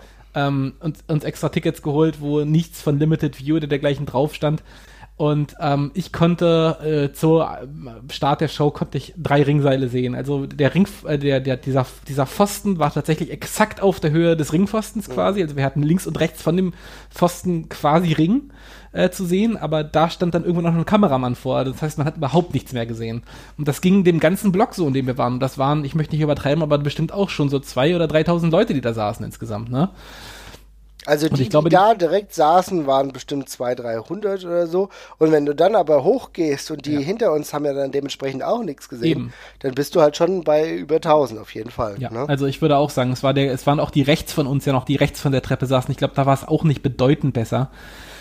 Ähm, also es war schon, das war schon hart scheiße. Und wir saßen dann da und haben erstmal versucht, es irgendwie ja zu akzeptieren, dachten, ja, vielleicht kann man ja doch was sehen. Dann war da, kam da dieses Cruiserweight Title Match von Two of Five Live mit Buddy Murphy gegen ähm, Tony Nies. Mhm. Und da haben wir sehr schnell festgestellt, nope, wir sehen hier tatsächlich gar nichts. Dann dachten wir, mh, hm, na, wenn sie die Monitore anmachen, dann können wir zumindest hochgucken. Dann haben sie die Monitore angemacht und wirklich genau an über dem Ringpfosten ist die einzige Stelle, wo man nirgends einen Monitor hat. Die einzige Möglichkeit, auf den Monitor zu gucken, wäre für uns gewesen, den Kopf quasi um 90 Grad zu drehen und oben auf die Leinwand, die ganz oben am Stadion ist, zu gucken. Ähm, und da kriegt man dann halt erstmal irgendwie einen steifen Nacken, plus macht es auch nicht so wahnsinnig Spaß, wenn die Ringgeräusche neun von links kommen und man dann irgendwie rechts hochguckt. Äh, das ist nicht so wirklich tragbar, die Situation gewesen. Und äh, ja, dann hat sich sehr schnell bei uns die äh, Ernüchterung eingestellt, dass wir richtig beschissene Tickets äh, für eine achtstündige Show haben, für die wir um den halben Globus gereist sind. Ja, und das ist halt auch genau der Punkt. Ich hatte echt gedacht, okay, ich lasse mich damit zufriedenstellen, wenn wir wenigstens auf dem Monitor geradeaus hochgucken können. Aber wie kann das sein, dass genau dort, wo das Hauptproblem ist, kein Monitor angemacht wird, sondern nur eine Animation und dass du nur dort einen Monitor hast, wo du eh ganz gut und normal geradeaus reingucken kannst in, äh, in ja. den Ring. Also das fand ich total merkwürdig. Ich glaube, ich hätte mich auch zufrieden gegeben, widerwillig, aber ich hätte mich zufrieden gegeben, hätten wir oben im Monitor alles sehen können. So, und jetzt hättest du wirklich, und das haben sehr, sehr viele, die neben uns saßen, gemacht, haben dann sich wirklich gedreht, ne, obwohl sie geradeaus hin zum Ring irgendwo äh, gesessen haben, haben sie nach rechts gedreht und haben oben auf den Monitor geguckt, was eine total merkwürdige Sicht halt auch ist und total lächerlich aussieht. Es kann ja nicht sein, dass du da sitzt und rechts hochgucken musst, äh, dafür zu diesem weit entfernten Monitor, damit du überhaupt was siehst ja, also es ist nicht tragbar, müssen wir nicht drum rumreden, es ist einfach eine katastrophale Entscheidung und es sind halt echt viele im Stadion davon betroffen und das ist halt nicht zum ersten Mal der Fall, ne? Ja. Ähm, es ist wirklich, es ist wirklich großer Mist. Also, was wir dann ja gemacht haben, wir haben ja einfach beschlossen, wir lassen das jetzt, wir, wir machen das nicht. Also, wir haben ja keinen, wir haben ja keinen Spaß an dieser Show, wenn wir das so machen und haben uns dann, also sowohl du als auch ich plus Basti uns dazu entschieden, dass wir jetzt stumm machen und äh, ja, zuerst mal zu, zu der Security gehen, die äh, sehr verständnisvoll war, aber auch meinte, sie können nichts machen. Wir sollten zu den äh, zum Customer Service im Stadion quasi gehen. Da haben wir noch schnell Fotos gemacht und haben dann eben genau das getan und äh, haben der Frau dann, äh, also Besti ist zu einer anderen gegangen, wir beiden sind zu der anderen Clearingstelle da quasi gegangen und ja. haben der Frau unser Leid geklagt. Äh, und die war tatsächlich auch äh, sehr verständnisvoll und sah schon sehr geschafft aus, muss ich auch sagen. Also ich glaube, wir waren nicht die Ersten und wir werden auch nicht die Letzten gewesen sein, die zu ihr gekommen sind. Nee, das war ganz gut. Und das war, man muss ja auch sagen, war auch insofern ganz gut, dass wir dann animiert wurden, das dann auch nochmal zu machen. Ich hatte zwischenzeitlich auch äh, via Twitter Kontakt mit einigen, unter anderem Sebastian Holmichel, Grüße an dieser Stelle, der mich ja dann auch dazu ermutigt hat, zu sagen, hier, äh, ja. Leute, ähm, probiert's halt einfach mal, macht, fragt da mal an, ob da was möglich ist. Dann äh, gleichzeitig hat äh, Basti mit Thilo Jung ein WhatsApp geschrieben, der auch gemeint hat, der hat schon so viele Podcasts gehört, in denen die auch immer gesagt haben, das passiert öfter. Beschwert euch beim Customer Service, dann müsst ihr eigentlich normalerweise andere Tickets bekommen. Gerade wenn bei euch halt nicht Restricted View steht, was halt genau der Fall ist. Bei uns stand das halt nicht. Und das haben wir dann ja. auch gemerkt, als wir neben ähm, dem an der Clearingstelle standen und einer sich beschwert hat, obwohl er halt Restricted View Tickets hatte. Da hatten wir das Glück, war bei uns halt nicht der Fall. Ja, und bei dem ist es ja auch nichts geworden. Also der, der wurde ja relativ knallhart abgewiesen. Aber das Ende vom Lied war, die Frau hat uns, äh, wir saßen in einem, das soll ich dazu sagen, es waren noch gerade zwei andere Herrschaften bei uns. Ich habe den Namen leider vergessen. Wir saßen aus irgendwelchen Gründen nur neben Deutschen und die also wirklich 20 Deutsche um uns herum. Ja, ist crazy. Ähm, war ein bisschen seltsam und zwei davon sind mitgegangen. Die Frau hat uns dann sechs Tickets in die Hand gedrückt. Dann haben wir freudestrahlend Basti äh, versucht zu kontaktieren, der uns gesagt hat, er hätte gleich im gleichen Moment auch Tickets bekommen. Äh, und also schwupps hatten wir zehn bessere Tickets ähm, und sind uns, haben uns dann auf unsere neuen Plätze verkrochen und die waren ja mit die besten im Stadion, würde ich sagen. Also wir saßen quasi in so einer Art, äh, ja, Loge, würde ich sagen. Es waren ja. gepolsterte, wundervolle Sitze, im Gegensatz zu den komischen Klappgartenstühlen, auf denen wir vorher das gesessen haben. Das war so absurd. Ohne Mist, du hast 300 Dollar Tickets und sitzt auf merkwürdigen Klappstühlen, ja. ja. Und also da, äh, so ein bisschen habe ich das Gefühl gehabt, okay, die haben die jetzt nur hingestellt, weil sie sie verkauft haben, aber wissen ganz genau, dass die Leute nicht sp äh, später nicht darauf sitzen, sondern woanders. ja. Ich muss dazu sagen, die Plätze, die Tickets, die wir bekommen haben, der Block war am Start der Show auch noch völlig leer. Und ich glaube, dass alle, mit denen wir da kurz geredet hatten, die hatten auch, die wurden auch umgesetzt umgesetzt, bis auf Macaulay Culkin, der äh, ein paar Plätze rechts von uns saß. Ich glaube, der hat die Tickets so bekommen. Ja. Äh, aber ähm, dann, also die Plätze waren halt wirklich der Hammer. Wir hatten einen perfekten Blick auf den Entrance, wir hatten einen super Blick auf den Ring. Also es war super zentral. Die Stimmung bei uns war große Klasse und äh, also ich glaube, besser hätte man es nicht erwischen können. Und ich nehme an, dass die Dinger normalerweise irgendwie 600, 700 Dollar gekostet hätten an der Stelle.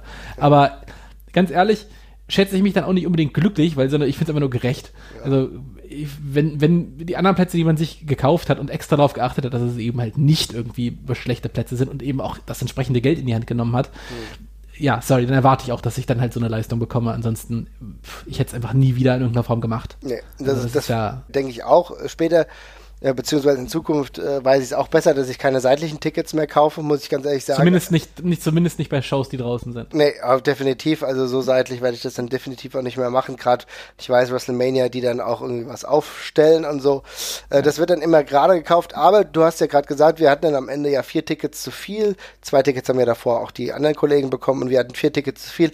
Und die haben wir dann äh, weitergegeben. Der Basti war dann so freundlich und hat seine Tickets sind rechts neben uns äh, gegeben, die auch sogar viel mehr Geld bezahlt hatten äh, für die äh, Tickets, für die genau die gleichen ja. Tickets wie wir. Und die haben sich dann auch sehr darüber gefreut, dass sie dann eine andere Sicht bekommen haben. Und ich glaube, da haben wir kleine wenigstens den Leuten helfen können, die irgendwie neben uns saßen und ja, ihre 600 Euro Tickets nicht damit verbracht haben, ähm, die ganze Zeit auf Monitor rechts hinter ihnen zu schauen. Ne? Es ist sorry, es ist aber echt eine krasse Frechheit, man kann es halt nicht anders sagen. Ne? Also, nee, klar. Also, vor allem, das, das, das weiß man auch. Also ich meine, das, man weiß ja schon bei dem Konzept, wenn man solche LED-Pfosten da aufstellt, dass es, dass es schon Probleme gibt. Aber wenn die Dinge auch noch besonders breit sind und man die, die Plätze im Stadion auch noch voll bestuhlt, was soll denn dann da passieren? Also das ist halt wirklich, das ist eine Frechheit, da ist einfach darauf zu hoffen, dass es vermutlich schon keinen Stress gibt. Ich kann mir nicht vorstellen, dass es für die Mitarbeiter am Stadion irgendwie in irgendeiner Form eine Freude ist, dann halt diesen Leuten dauernd, ja, damit vertrösten zu müssen. Die können ja auch nichts für, für das Setup, was die WWE da macht. Nee, ja. Aber, ja. Ja, das war, also das ist schon echt richtig bitter. Tut mir leid für die Leute, die es halt jetzt nicht wechseln konnten oder es vielleicht ja. dann auch nicht probiert haben, die wahrscheinlich auch ihr hart gespartes Geld dann dafür aufgewandt haben. Da haben sich wahrscheinlich einige trotzdem dann eher einen Spaß draus gemacht, aber ähm, für mich war es jetzt auch ganz gut, dass wir es halt so geregelt haben. Und dann konnten wir das Event verfolgen. Ich will jetzt mal sagen, wir steigen mal ein. Ich würde sagen, wir gucken uns jetzt mal hauptsächlich die Hauptcard an. Ne? Ich denke, äh, die Pre-Show können wir dann kurz abhaken. Wir können sagen, dass das Cruiserweight äh, Titelmatch ein recht gutes war. Könnt ihr euch gerne nochmal anschauen, wenn ihr wollt. Das äh, Rematch dann in die Woche darauf war aber auch sehr, sehr gut. Also könnt ihr vielleicht auch das angucken. Da seid ihr dann noch aktueller dabei. Und dann ging es los mit der Hauptcard man merkt dann sofort, es ist WrestleMania, denn es wird unglaublich viel Schwachsinn, geiler Schwachsinn gemacht. Äh, irgendwelche merkwürdigen ähm, Hubschrauber, die dann eine Formation machen. Es wird äh, America the Beautiful mehr oder weniger gesungen. War das America the Beautiful? Ich weiß es gar nicht.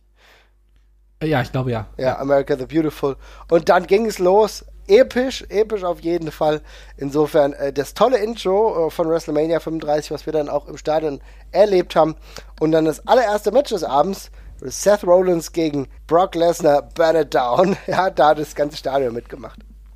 Ah, super geiles Setup. Ich habe ja schon, als wir reingekommen sind, gesagt, oh, die Stage ist relativ äh, zurückhaltend, also so zurückhaltend, eben so eine, weiß ich nicht, 50 Meter lange, lange Video-Stage halt sein kann. Aber sie sah für WWE-Verhältnisse relativ unspektakulär aus. Ja. Und habe schon vermutet, dass es dann ordentlich Feuerwerk geben könnte. Dann wurden wir ja auch gleich bestätigt quasi. Ähm, saugeiler Entrance von äh, Seth Rollins. Es hat richtig Spaß gemacht. Er hat gut losgeknallt. Brock Lesnar natürlich äh, genauso war. Äh, hat mich tierisch drauf gefreut, den live zu sehen. Und das Match fand ich auch echt lustig. Also ich habe daran meinen Spaß gehabt. Äh, es war auch ein cooler Opener, weil es war gleich so ein Schockmoment, während äh, Heyman da rausgekommen ist, als eigentlich hier noch ähm, Hogan und ähm, Alexa Bliss gerade ihre Spirenzien da gemacht haben. Und einfach gesagt hat, hier, nee, mein, wenn wir schon nicht äh, im Main Event stehen, dann wollen wir, wollen wir schnell nach Hause, äh, wollen wir schnell nach Los, Los Angeles, äh, nee, nach Las, äh, Las Vegas. Und äh, dann eben sofort das Match losging. Und war auch genau das, was ich wollte. Also Brock Lesnar macht erstmal Kleinholz aus äh, Seth Rollins, bis das Match erstmal losgeht und äh, das Match per se ist dann halt relativ kurz und knackig und das kann man aber auch, sollte man auch genauso machen, finde ich. Ich mag diese Mischung. Es muss doch nicht jedes Match ein 20 Minuten werden. Ja. Und es ist doch vollkommen okay. Ich sehe die gerade die Cage-Match-Bewertung, die extrem schlecht ist für das Match, muss ich sagen, ja, okay, da waren wahrscheinlich auch viele äh, Brock Lesnar-Fanboys und ich kann verstehen, dass es nicht das ist, was man dann erwartet, aber so ein kurzes Match halt auch mit so einem Titelwechsel, der ja trotzdem im Raum offen lässt, mal für ein Rematch, in ja. so einer vollgepackten 14-Match-Card, ey, das kann doch kein Drama sein. Nee, finde ich auch. Also ich kann es auch nicht verstehen, warum es so negativ weggekommen ist. Ähm, ich fand, es war, es war rund äh, es war auch ein typisches Brock Lesnar-Match halt irgendwie, die hier immer mal wieder aus dem, aus dem Rahmen fallen, einfach von dem, wie sie stattfinden. Und äh, ich fand das Finish auch in Ordnung, es hat Brock Lesnar auch nicht geschadet. Und äh, für, live war es ein geiler Auftakt, weil es ein, weil's ein Knaller zum, zu Beginn war und Spaß gemacht hat. Und ich habe, wie gesagt, auch nicht mit dem Titelwechsel gerechnet unbedingt. Also insofern war es für mich auch eine kleine Überraschung. Nee, also wir haben beide haben uns unglaublich äh, un gläubig angeguckt, haben beide nicht mit einem Titelwechsel gerechnet. Der kam dann allerdings und es hat so halt einfach gepasst, fand ich. Ja, also ja. Äh, guter Start. Du hast ja eben schon angesprochen, davor kann man natürlich über Hulk Hogan äh, geteilter Meinung sein, dass er reinkam, aber ich fand den Moment, als dann äh, Paul Heyman rauskam, ja, und die dann so mehr oder weniger unterbrochen hat, fand ich schon mega geil. Paul Heyman mal live zu sehen, war super. Ja, und so ging es dann nahtlos weiter. Wir haben dann das Match AJ Styles gegen äh, Randy Orton gehabt.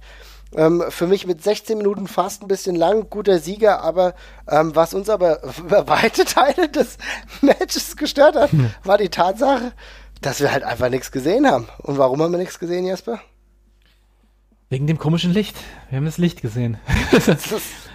also auch ein Problem, das sich WWE-mäßig durch, durch das ganze Wochenende darüber hinausgezogen hat. Bei NXT war es schon ein Problem, hier war es ein Problem, bei Raw war es ein Problem, dass irgendein Licht ins Publikum donnert und man wirklich, also bei, manchmal fand ich es ein bisschen übertrieben auch, äh, wie Leute darauf reagiert haben. Gerade bei Raw fand ich es zumindest von bei unseren Plätzen nicht so schlimm.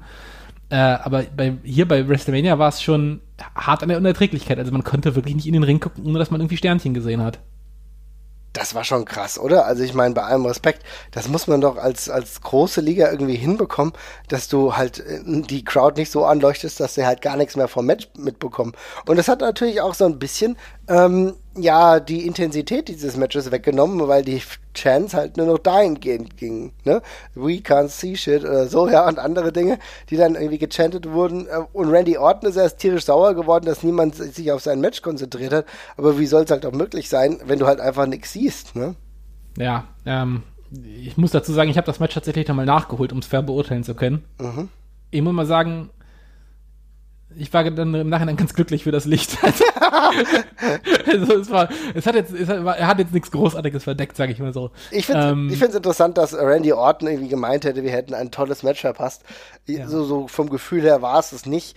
Ähm, hat einen richtigen Sieger gehabt mit AJ Styles, ja, also der seine Siegeserie bei WrestleMania zumindest dahingehend fortsetzt. Ja, ist aber echt trotzdem frustrierend gewesen irgendwie. Ja, war also ja, ich können wir den Mantel des Schweigens drüber legen. Es war jetzt nicht das beste Match. Äh, war, ich habe auch nicht mehr erwartet, muss ich ganz ehrlich sagen, weil ähm, Randy Orton halt. Aber äh, ich, ich hatte mich ja aufgrund der Storyline so ein bisschen drauf gefreut, aber äh, zu dem Zeitpunkt ja, war dann halt irgendwie, mhm. da, da, war irgendwie, irgendwie war die Crowd dann noch nicht so wahnsinnig drin und äh, ja, dann war die Sache mit dem Licht noch und dann war man eben, hat man es irgendwie schnell abgeschrieben, zumindest ja. live. Du hast, du hast vollkommen recht. Die Crowd war dadurch halt auch nicht so wirklich drin und äh, es wurde dann leicht besser, als wir dann von dem gelben Licht aufs rote Licht gewechselt sind und dann. Ich muss ja aber auch mal sagen, ich muss ja, ich muss ja mal ganz kurz sagen, es ist ja wirklich krass, ne? Also äh, oft hat man das ja bei NXT war es zum Beispiel auch so, dass die Leute da, man hört das übrigens auch, wenn man sich das War Raiders gegen Alistair Black und Ricochet Match anguckt, dass die Crowd irgendwann auf einmal tierisch poppt für irgendwas, was passiert und das war einmal das Licht ausgemacht worden ist. Aber da war es eben eine Hälfte oder eine Seite quasi dass man es schafft, drei Seiten gleichzeitig gleichmäßig zu blenden, so dass ihr alle das Match nicht sehen könnt. Das ist schon relativ sagenhaft, das muss ich ganz ehrlich sagen. Also, es, es, war ja wirklich quasi, also die einzigen, die das Match, glaube ich, halbwegs sehen konnten, war die, die in den Schrägen saßen. Ich glaube, von da mhm. ging es halbwegs. Ja. Aber die ganzen äh, Breiten des äh, breiten Flächen des Stadions, die konnten halt eben alle nicht sehen, die gerade die, diese Gegenkurven. Also das ist halt schon erbärmlich. Das weiß man ja auch. Das weiß man und muss man normalerweise wissen und deswegen bin ich umso überraschter, dass sie es anscheinend doch nicht hinbekommen. Also, ja. äh, die WWE ist manchmal für das eine oder andere überraschende Element ähm, auf jeden Fall verantwortlich und auch, ja, die Fans sind dann mehr oder weniger dankbar dafür, dass sowas passiert. Aber hier auf jeden Fall nicht. Ich bin froh, dass es dann irgendwann einigermaßen hinbekommen haben. Ne? Ja, ja. Aber gut, weiter geht's mit dem nächsten Match. Und zwar ein sehr kurzweiliges in meinen Augen. Usos gegen Alistair Black, Ricochet, Rusev äh, und Nakamura und The Bar um die WWE SmackDown Tag Team Titel. Es war ein Fatal Four Way Match. Ich finde, es hat keine Längen gehabt. Es ging immer mhm. hin und her. Es war so schön kurzweilig. Das ist ein schönes Match, was du einfach super zwischendurch einstreuen konntest. War, ich fand's mega, mega gut tatsächlich auch. Hat mir, hat mir saugut gefallen. Ähm, allgemein äh, Tommy, Tommy End äh, oder Alistair Black auf der auf bei WrestleMania zu sehen, wäre es mir wert gewesen. Aber das Match war super unterhaltsam, kurzweilig ist genau das richtige Wort. Auch hier ähm, hat einfach Spaß gemacht, war so ein Party-Catch-Anleihen gehabt halt ja. auch. Und das hat, hat Fun gemacht. Das war alle, also es hat jetzt niemand groß von diesem Match profitiert oder sowas, sondern es war einfach nur ein richtig cooles Tag-Team-Match und als solches halt auch völlig okay. Auf jeden Fall. Weiter kann man eigentlich gar nichts dazu sagen. Nee. Kann es euch angucken, wenn ihr wollt. Ist jetzt nichts, was, wo ich sagen würde, das habt ihr jetzt verpasst, wenn ihr es jetzt nicht gesehen habt. Aber es war einfach, war ein lustiges Ding und ein super WrestleMania-Match einfach, um möglichst vielen Leuten einen kurzen Spot zu geben und die auch damit zufriedenzustellen und auch dass man selbst zufrieden ist. Und weiter ging es dann mit einem Match, bei dem ich richtig große Befürchtungen hatte, aber positiv überrascht wurde, und zwar Shane McMahon gegen The Miz. False Count Anywhere Match. Ich glaube, sie haben nur einen kurzen Teil des Matches wirklich innerhalb des Rings bestritten und dann ja. sind ansonsten draußen rumgeturnt. Aber für uns, die da waren und auch die Nähe mehr oder weniger mitbekommen haben, denn die sind direkt bei uns rumgeturnt, war das schon ziemlich lustig, oder? Also ich fresse da wirklich meine eigenen Worte tatsächlich. Das war eins meiner liebsten Matches des Abends und des Wochenendes tatsächlich. Es war richtig, richtig geil. Ich hätte nie damit gerechnet, dass dieses Match mir irgendwie Spaß machen könnte. Ähm, ich habe auch das Match mir tatsächlich nochmal angesehen, aus dem gleichen Grund, dass ich nicht über den grünen Klee leben wollte, ohne, weil, bloß weil ich es live gesehen habe und die genau vor uns gecatcht haben, was dir natürlich nochmal eine besondere Note gegeben hat. Aber ich fand es auch on Tape richtig cool. Und es hat ja eigentlich auch, es kam ja auch in der Kritik eigentlich durchgehend gut weg, das Match. Das wird ja wirklich von allen äh, gelobt und als viel besser als erwartet äh, äh, dargestellt. Bis auf Melzer, der dem Ding aus irgendwelchen Gründen äh, ein Dreiviertel Sterne gibt, aber good enough. Ähm, fand es mega gut. Shane McMahon hat grausame Spots genommen. Also der ja. Finisher-Spot ist äh, schon sehr beeindruckend, aber eben auch dementsprechend safe durchgeführt. Aber dieses Ding, wo er den Monitorschlag bekommt und über die, über die, äh, über diese, über diese, über diesen, über diese Absperrung fliegt und unten auf den Tisch kracht, sich da fast die Wirbelsäule bricht, aber der Tisch gibt nicht nach. Und dann fällt er nochmal gefühlt drei Meter tiefer. Ähm, das war eigentlich der Spot, wo ich von unserem Sitz aus dachte, ach, da ist bestimmt weich gelandet, ne? Aber nee, Essig ist, der Sturz sieht wirklich grauenerregend aus. Okay, jetzt muss ich mir äh, mal angucken, ja. Ja, es ist wirklich heftig. Also er knallt auf den Tisch irgendwie an, genau an der Kante auf und geht dann nochmal eine Etage tiefer runter. Also es ist wirklich horrible. Okay. Dass er danach noch weitergemacht hat, alle Achtung dafür und der Finish-Spot war saugeil inszeniert. Also sah am TV auch nochmal geil aus, sah von uns aus mega fett aus. Ja. Das war der Moment großartig. auch, wo alle eigentlich dieses oh, krass und so, ja, also diese ja. diese Gefühlsregung hatten. Ähm, die kam einfach gut rüber und da haben wir uns alle angeguckt und haben gedacht, scheiße, was ist hier los? Was ist hier passiert? Ist doch geil. Ich denke, das ist doch einfach auch das, was WrestleMania dann äh, brauchst du nicht, sage ich mal, aber wenn du es hast, dann ist es ein ganz anderes Element und hat auch nicht diese typische Wrestling-Komponente einfach. Ja, ja, auf jeden Fall. Es war eine perfekte Ergänzung, wirklich. Ich, äh, wie gesagt, ich nehme alles zurück, was ich dafür über dieses Match gesagt habe. Das war super unterhaltsam, war eine coole Unterbrechung von dem Finish. Oh, das jetzt, ich fand ich auch alles in Ordnung. Ich hätte natürlich auch lieber Miss gewinnen sehen, aber so, wenn man ihn so verlieren lässt, dann ist es in Ordnung, als jemand, ja, der, also beide sterben zum Schluss und der andere liegt halt oben auf. Ähm, das ist alles cool. Also, das war richtig, richtig rund großer Fan, muss ich auch sagen. Daumen hoch und Respekt an die äh, Leute, die da mitgemacht haben. Ja, an Shane McMahon, der schon in einem Alter ist, in dem man wahrscheinlich nicht mehr so ganz so regelmäßig in den Ring steigen sollte. Gerade für jemanden, der es auch nicht, sage ich mal, von der Pike aufgelernt hat. The Miz ähm, hat da auch überhaupt gar, gar nicht sein Gesicht verloren. Brauchen wir überhaupt gar nicht so sagen. Kann man ganz anders äh, bewerten. Ich fand, es war ein unterhaltsames Match und es war für beide halt auch, oder gerade auch für, für Miz, halt auch so eine ganz gute Möglichkeit, um irgendwie anders in der Card gut anzukommen. Weißt ja, du? ja, auf jeden Fall. Hat mir gut gefallen. Ähm, cool fand ich auch, weniger das Match selbst, aber viel eher die Tatsache, äh, wer den Titel gewonnen hat, und zwar das Women's Tag Team Title Match äh, mit den Iconics Beth Phoenix, Natalia, Nia Jax, Tamina and the Boss and Hug Connection. Ich bin froh, dass der Titel weg von der Boss and Hug Connection ist, hin zu den Iconics. Die haben sich zurecht gefreut und ich habe mich mitgefreut. Ich bin nicht unbedingt froh, dass die den Titel verloren haben, weil mir die beiden noch irgendwie leid tun. Und ja. ich finde, dass man zumindest den Titel länger hätte bei ihnen lassen können. Ähm, so ist es. So profitieren halt die Iconics und das ist auch in Ordnung, aber ähm, ja, eben auch in so einem wirren, wirren, wirren Four-Way-Match.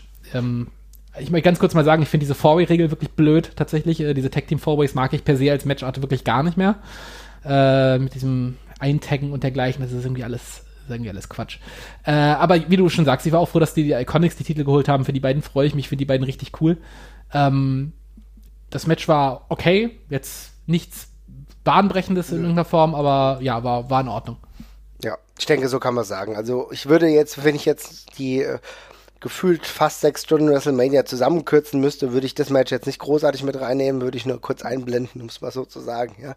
Aber ähm, an sich wie gesagt, ich freue mich, dass äh, Billy Kay und Peyton Royce hier einen Moment, einen WrestleMania-Moment hatten, auch für, für mich vollkommen zurecht, denn die sind Konstanten in ihrer Division und haben sich auch gut behauptet, sind fast besser von NXT weggekommen.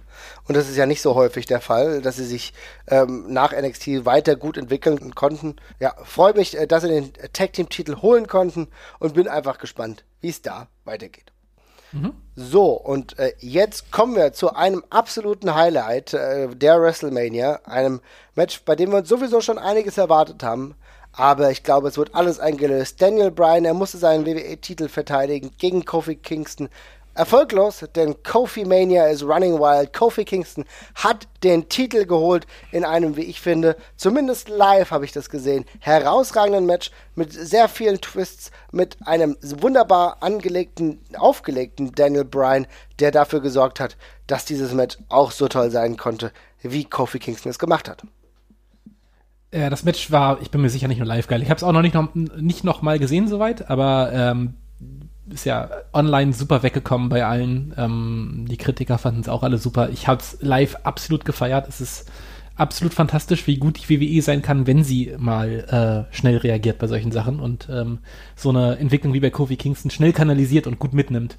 Und in dem Fall war es ja wirklich eine schnell genutzte Chance, die sie, äh, die sie dir verwandelt haben. Ja großartiges Match, genau das Match, was ich da haben wollte zwischen den beiden. Ähm, ich bin froh, dass es keinen Bullshit-Turn oder sowas gab, der von manchen aus irgendwelchen Gründen vermutet worden ist, sondern New Day einfach nur weiter als Freunde quasi Kofi Kingston unterstützt haben, ähm, der dann sich zum Schluss halt auch durchsetzt. Die Crowd war durchgehend extrem dabei, also ja. komplett gefressen. Also es war, alle wollten, dass Kofi gewinnt, alle standen komplett dahinter.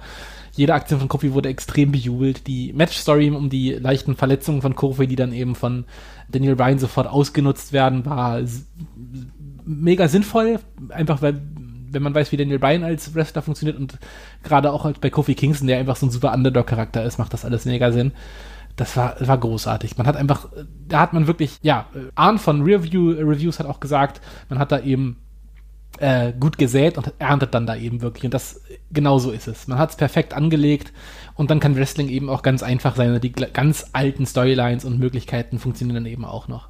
Ja, Und in einer Art und Weise haben mir die beiden ein Match dargeboten, was mich halt auch über die komplett fast 25 Minuten gut unterhalten hat. Ne? Und das ja, ist natürlich. kam ja überhaupt nicht so lange vor. Nee, und das zu dieser fortgeschrittenen Zeit, auch da haben wir ja schon ein bisschen Wrestling gesehen, ähm, hat sich das wunderbar eingefügt. Und das ist halt eine Qualität, und da muss ich auch sagen, es ist auch eine Qualität, die Daniel Bryan halt auch wirklich mitbringt, ähm, wo es nicht darum geht, ob er jetzt irgendwie das Match gewinnt oder nicht, aber du siehst halt, das ist immer noch ein absolut herausragender Wrestler, der es auch schafft, sein Gegenüber auf einem Niveau zu heben, ähm, das Kofi Kingston vielleicht auch selber über Jahre hinweg gar nicht mehr so gesehen hat. Ich meine, Kofi war ja auch äh, jetzt lange Jahre Tag Team Wrestler und hat den Job halt super gemacht, aber jetzt ist es halt dieser Singles Run und da siehst du erstmal wieder, ja, Kofi Kingston ist halt auch ein geiler Catcher einfach, ne? Ja. Und hat's halt drauf, ja. hat eine Dynamik, hat auch eigene geile Moves, die er mit einer gewissen Schnelligkeit super anbringen kann und dann ist das halt total glaubwürdig und das ist halt genau der Punkt. Du beendest dieses Match und du hast nicht den Funken eines Zweifels an diesem neuen Champion. Und das ist eine Qualität, die ich allen Beteiligten ganz gerne zusprechen würde. Und da muss ich sagen, ziehe ich meinen Hut. Ja, das war rundherum richtig gut. Es war in vielerlei Hinsicht ein ganz äh, klassisches und, und typisches WWE Main Event Match halt. Ne? Es ist eine der simpelsten Stories, die du halt so erzählen kannst im Wrestling. Aber wenn man die richtig macht und dann eben mit diesem geilen Kniff, dass er Freunde hat, die äh, ja. mit ihm am Ring fallen, ihm den Titel geben, einen neuen Titel geben äh, und sich einfach für ihn freuen und dass dann irgendwie noch ein Bullshit passiert. Das ist immer eine coole kleine Idee und ja, das war super. Das war richtig, richtig geil. Ja, es war nur ein freundschaftlicher Moment und nichts Negatives, sondern ja. einfach alle zusammen feiern, alle freuen sich, dass sie genau. hier Großes erreicht haben. Und das ist auch genau das, was WrestleMania in diesem Jahr so ein bisschen ausgemacht hat. Insofern ganz, ganz toller Moment. Ich bin froh, dass wir ihn miterleben durften. Ich finde sowieso, dass wir uns eine, wenn wir gleich noch besprechen, aber dass wir uns eine gute WrestleMania ausgesucht haben, um live dabei zu sein. Und das ist einer der Punkte, die mich genau zu dieser Aussage bewegen. Was mir auch gut gefallen hat, war ein sehr kurzes Aufeinandertreffen zwischen Samoa Joe und Rey Mysterio. Wir hatten davor ja gehört, dass Ray Ray anscheinend ein bisschen verletzt ist. Ging es um den United States Title. Das ging ratzfatz. Samoa Joe hat kurzen Prozess innerhalb einer Minute gemacht. Aber Leute, das ist auch mal gut. Nachdem du 25 Minuten Wrestling gesehen hast, ist das halt auch mal ganz gut zu sehen, dass es auch mal schnell gehen kann. Das schadet keinem der Beteiligten. Jeder hat seinen Spot bekommen und dann ist auch gut. Ja, ja, genau. Also muss nicht jedes Match ewig gehen. Gerade bei der Konstellation macht es ja auch Sinn, wenn Matches schnell vorbei sind. Also klar kann Rey Mysterio einen wie Samoa Joe mal überraschen, aber er muss es halt auch nicht. Also manchmal gewinnt eben der Big Bad Bully auch einfach sofort, weil er eben ja das Monster ist, was er eben ist und da hat mir das auch keinen Abbruch getan. Ich fand, das war logisch und es war sinnvoll und glaubhaft erzählt und das nehme ich den auch nicht krumm. Das hätte ich übrigens auch ohne Rey Mysterio-Verletzung auch genommen, das Match. Also ja. genau wie ich, es auch mal cool finde, wenn Rey Mysterio-Match nach einer Minute gewinnt, weil dann Gegner überrascht. Ja. So. Auch sowas hat seinen Platz. Klar bin ich ein bisschen traurig, dass wir nicht ein High-Quality-Match von Samoa Joe bei der, bei der WrestleMania mal gesehen haben über einen längeren Zeitraum, aber das kann ja noch werden. Von Rey Mysterio haben wir schon genug gesehen auch und äh, da soll er sich dann um Himmels Willen auskurieren, gerade gemessen daran, wie geil sein Run bisher gewesen ist. Und dann fand ich das logisch erklärt. Das hat nicht, überhaupt nicht wehgetan und hat beide gesehen. Und ähm, ich verstehe jeden, der sagt, es ist schade, aber muss man dann eben auch sehen, mit einer Verletzung haben sie das Beste draus gemacht und auf gar keinen Fall ein Minuspunkt. Nö. Minuspunkt gibt's aber für mich für das folgende Match, denn ah, Roman Reigns ja. besiegt Drew McIntyre in 10 Minuten und ich muss sagen, das hat mir alles nicht gefallen. Nee, das war, das war nix. Also, denkbar schlechtester Wiedereinstieg für Roman Reigns, dem, bei dem es genauso weitergeht wie davor. Äh, vor seiner Krebserkrankung, die er Gott sei Dank überstanden hat. Ähm, ich muss dazu sagen, ich weiß nicht, wie es am TV rübergekommen ist, da habe ich es nicht gesehen. Ich habe ja das gesamte Wochenende haben wir beide ja festgestellt, dass intensitätsbasiertes Wrestling live schwer wahrzunehmen ist bei der WWE oder schwieriger, schwieriger nachzuvollziehen ist, ja. weil man eben so weit weg sitzt. Man hört es nicht knallen, man hört die Jobs teilweise nicht richtig. Klar, man sieht es auf den Monitoren, aber das ist was anderes als beim Indie-Wrestling, wenn man am Ring steht, ne? Und vielleicht ist das ja am TV irgendwie härter rübergekommen, wobei das Echo ja recht einhellig negativ war von dem, was ich so gelesen mhm. habe. Und es war wirklich, ich weiß, ich verstehe es nicht. Es war wieder, es war genauso wie immer und ich finde, es wäre äh, die perfekte Möglichkeit gewesen, Roman Reigns mal eine andere Facette zu geben, auch mal Schwäche zeigen zu lassen im Ring. Das wäre, es hätte völlig Sinn gemacht, wenn er gegen jemanden wie Drew McIntyre, der gerade voll im Saft und im Run quasi steht, wenn er gegen den eben nicht gleich besteht, sondern beim ersten Mal niedergewalzt wird und von der Intensität des Gegners halt einfach noch zu überrascht ist und nicht wieder ganz on top ist. Das fand ich ein bisschen schade. ehrlich gesagt hat mich das sehr, sehr geärgert. Ich muss ja schon sagen, dass es ist doch überhaupt kein Problem, Roman Reigns jetzt mal ein bisschen schwächer darzustellen, weil er halt erst zurückkommt und weil er vielleicht seinen Weg hin zur Spitze erst wieder finden muss. Aber welche Gain hat er denn davon, dass er jetzt gegen Drew McIntyre, der jetzt auch schon eine Weile wieder bei Raw ist, der seinen Weg sucht, der Bock hat, der sich vielleicht aber auch irgendwie ganz oben wieder behaupten will zum allerersten Mal, der vielleicht noch jünger ist auch als Roman Reigns. Warum muss Drew McIntyre gegen Roman Reigns verlieren? Kann ich, finde ich scheiße, nervt mich und außerdem sorgst du genau für dieses gleiche blöde Gefühl, äh, was Roman Reigns in den nächsten Wochen entgegentritt äh, bei den Fans wie davor. Das ist total scheiße, weil keiner derjenigen wollte, jetzt wirklich Roman Reigns siegen sehen. Ein Drew McIntyre-Sieg hätte allen viel besser getan und es hätte für eine andere Dimension von Roman Reigns auch gesorgt. Mal zu sehen, okay, er ist zerbrechlich, er kommt jetzt erst wieder hoch und wir sind an seinem Weg mit dabei oder beteiligt. Ja, also ich weiß nicht, ob keiner Roman Reigns hätte gewinnen sehen wollen. Also es waren schon sehr viele, die sich auch über das Finish gefreut haben. Logisch, die ganzen Kiddies vor uns haben ja. sich alle gefreut und du also hast insofern natürlich vollkommen recht, aber. Ist das auch okay, aber selbst dann hätte ich das Finish ein bisschen anders gemacht. So war es mir zu deutlich einfach. Also da hätte, also ich finde, man hätte das auch erzählt, man, man kann ja Reigns auch gewinnen lassen, aber der Struggle in dem Match muss einfach größer sein, ja. gerade gegen den McIntyre, der ihm körperlich halt über, also der ist ja quasi mit Reigns auf Augenhöhe und halt vielleicht sogar noch ein bisschen stärker, so WWE Canon-wise, ja. Ähm, darum hätte ich mir einfach gewünscht, dass es dann einen größeren Struggle gibt, Reigns vielleicht auch irgendwas, ja, mehr, mehr kämpfen muss und so wirkt es zum Schluss halt ein bisschen zu easy. Aber ja. Äh, wir wissen, wie die WWE Roman Reigns bookt. Äh, das scheint sich ein bisschen fortzusetzen, leider. Ähm, müssen wir mit leben. Ja, müssen wir mit leben.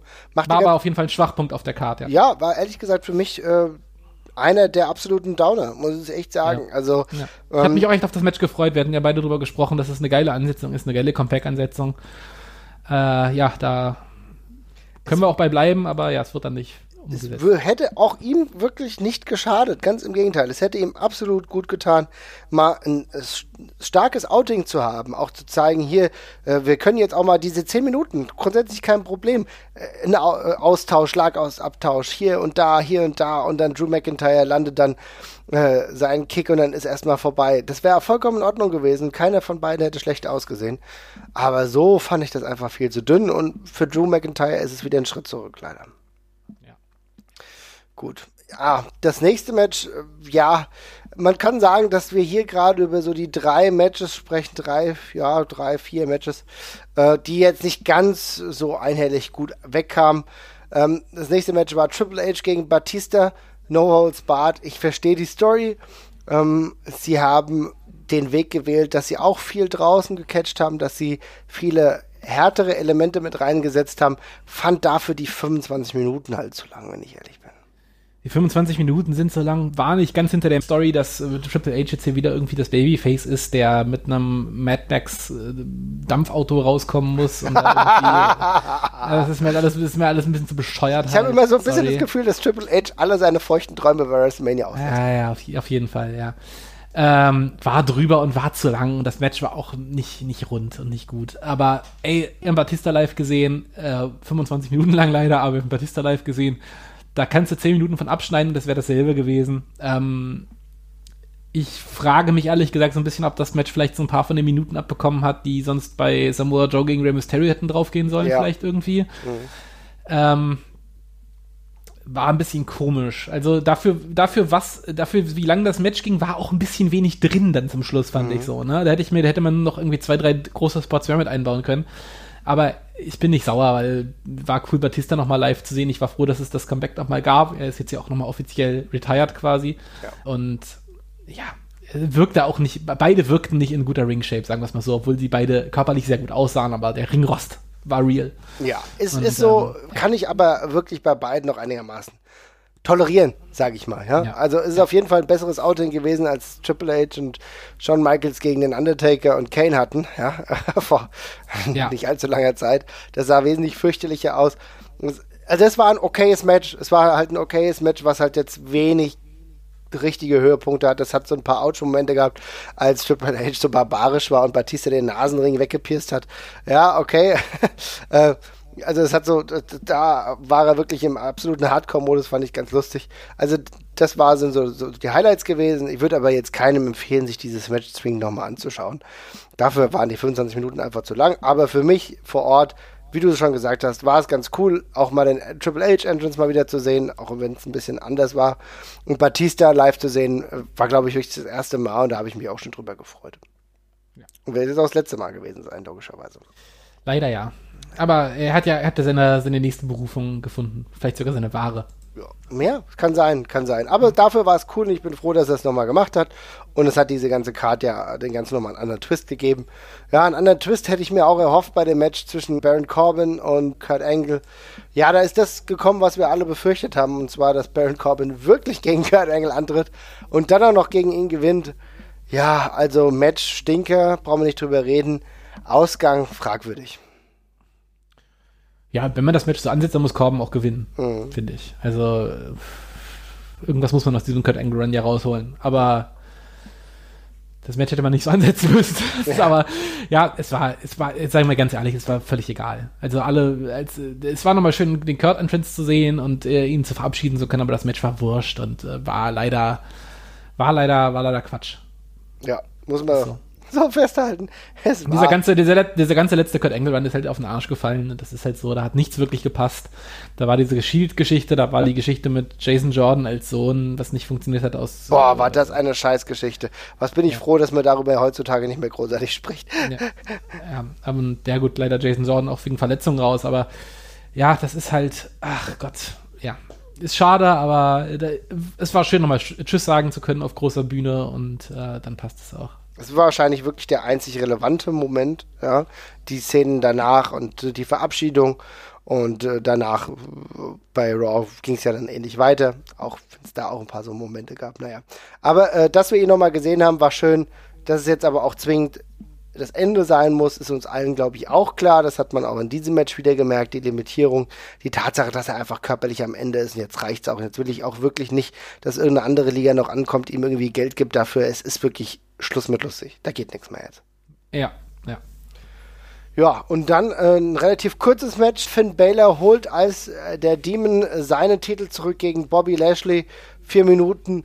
Ähm, fand ich völlig unproblematisch und äh, völlig okay so ja, ähm, war nicht gut, war okay.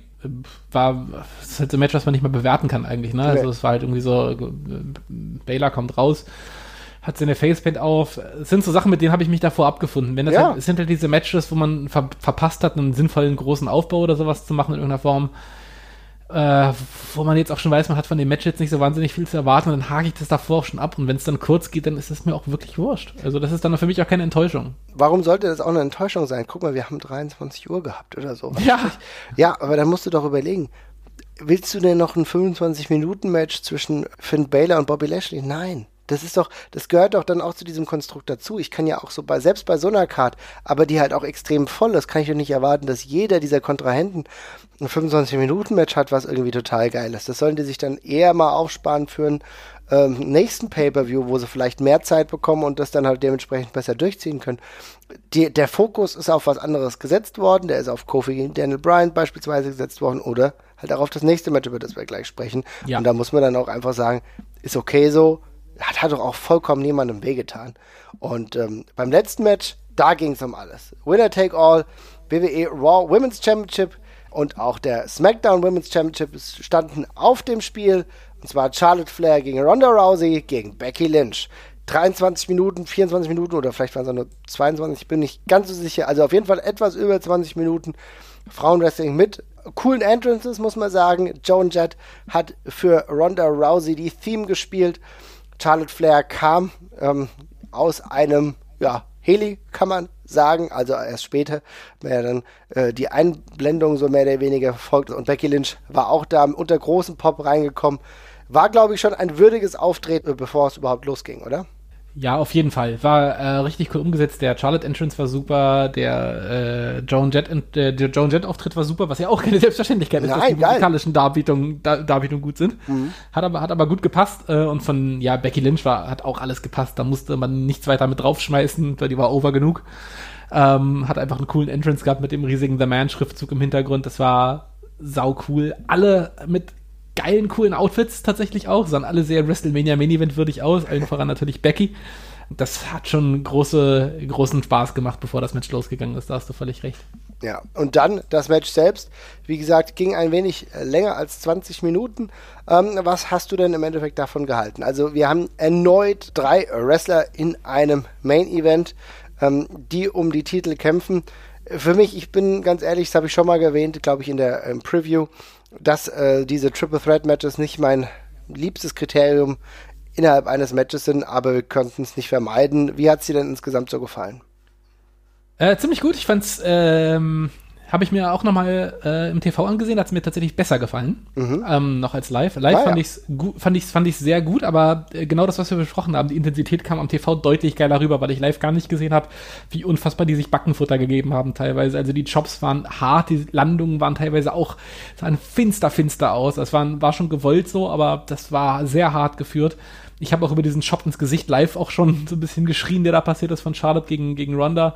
Ähm, das war schön hart geführt, war knackig. Ähm, bloß über das Finish kann man eben so ein bisschen streiten oder vielmehr, wie es ins Finish reingegangen ist. Aber vielleicht, ich äh, möchte auch vielleicht dazu noch an, äh, sagen, ich war, gerade als ich es live gesehen habe, man war irgendwie auch ein bisschen äh, ausgebrannt und vielleicht nicht mehr so hundertprozentig aufmerksam zu dem Zeitpunkt.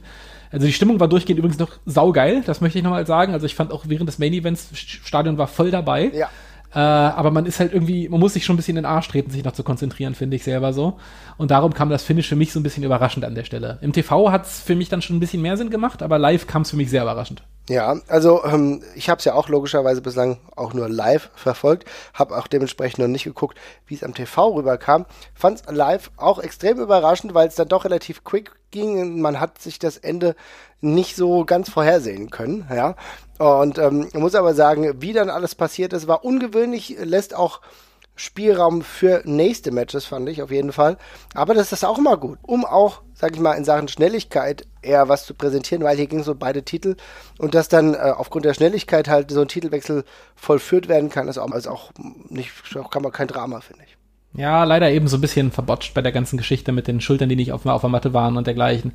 Ja, war ja, das jetzt also, Absicht oder war das keine Absicht? Ich glaube nicht, dass es Absicht war. Ich glaube, dass der, also wie es Finish passiert ist, war Absicht, aber ich glaube nicht, dass die Schultern auf oben waren, dass es Absicht war. Dafür sah es ein bisschen sehr komisch aus für mich. Also äh, wird, also dann fände ich es auch sehr ambitioniert, das im WrestleMania Main Event zu machen und das fände ich dann auch schon nicht ganz richtig. Mhm, okay. Wird dem Match, wird dem Match in meinen Augen nicht gerecht. Ja, ähm, ich meine, äh, vor allem, vor allem, ja. vor allem, sorry, vor allem, weil die Art dieses Roll-ups schon kontroverse genug ist, um daraus gegebenenfalls noch ein Rematch zu basteln. Da braucht es nicht was mit Schultern, die hoch sind oder so. Ja, das kann ich nachvollziehen.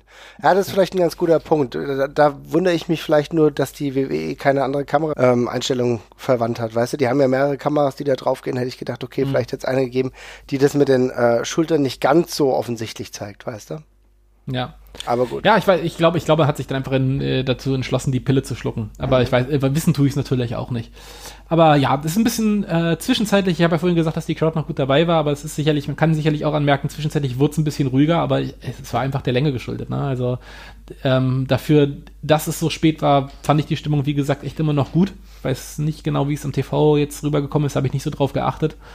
Aber ähm, ja, fand es einen sehr würdigen Main-Event. Ich glaube nicht, dass die Stimmung bei irgendeinem anderen Match noch besser geworden wär, gewesen wäre. Ich glaube, kaputt wären wir alle gewesen.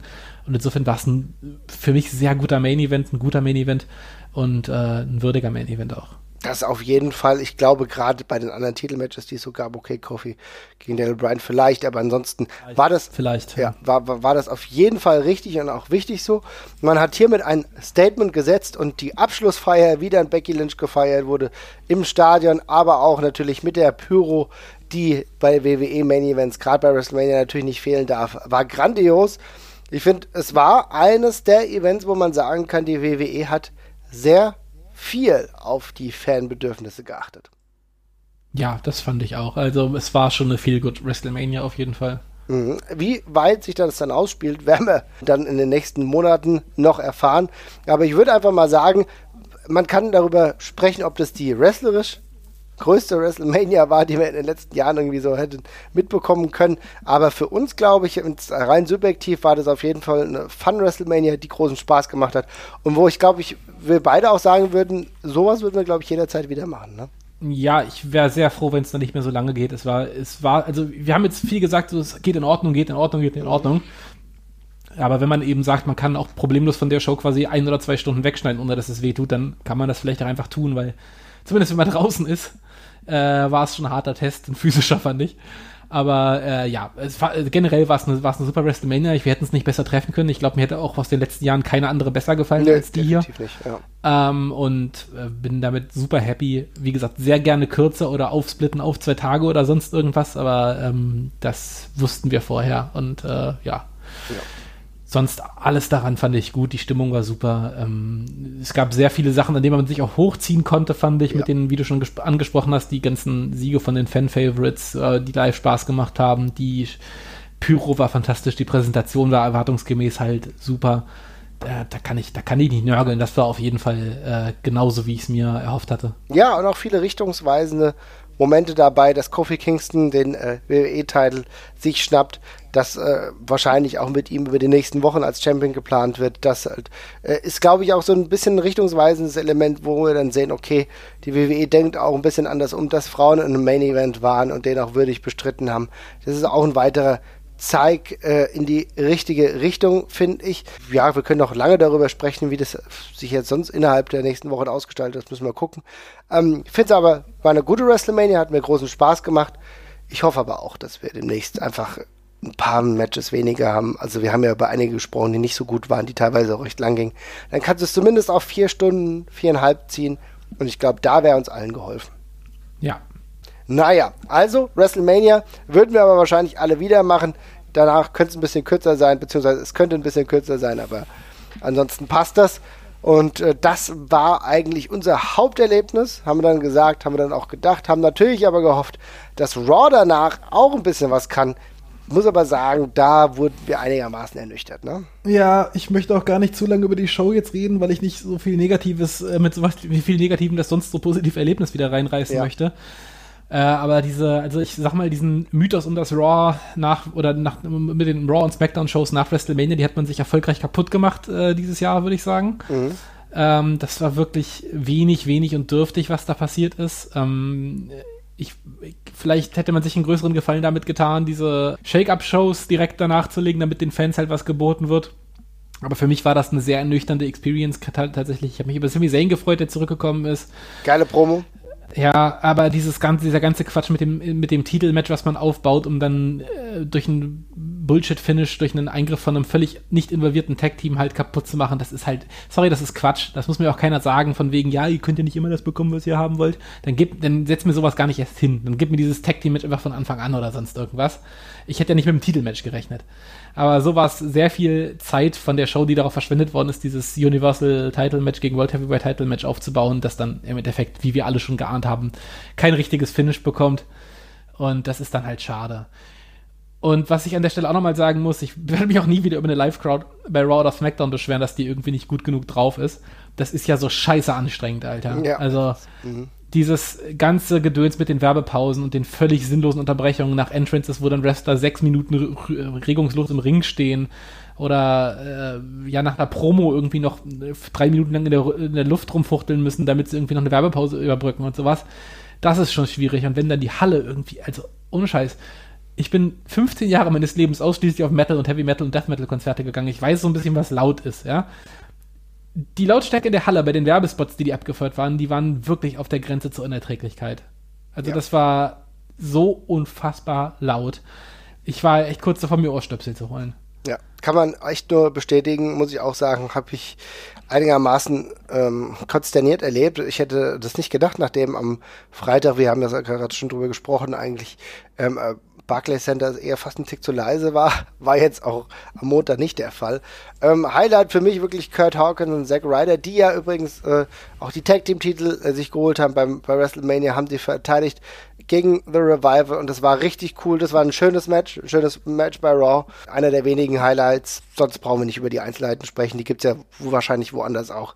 Viel zum Vergessen. Für mich aber auch, um ganz klar festzuhalten, Raw und auch wahrscheinlich SmackDown muss ich live nicht mehr mitmachen. Ich hatte vor vielen Jahren mal einen Smackdown mitgemacht in England. Das war schon sehr, sehr mäßig.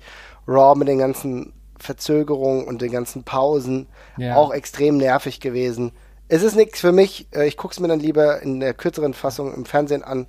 Aber Respekt an alle, die sich das immer wieder geben und auch dann äh, durchhalten. Also ich fand war, war ja auch entsetzlich, dass dann das SmackDown einfach noch genau eine Reproduktion dieses Raws ist, ohne dass da was Neues passiert. Also das ist wirklich verschenkt und ja. ich verstehe es ehrlich gesagt auch nicht, aber gut. Ja. Und über Einzelheiten werden wir uns dann wahrscheinlich zu gegebener Zeit nochmal aufregen, die dann nichts mehr mit äh, WrestleMania zu tun haben.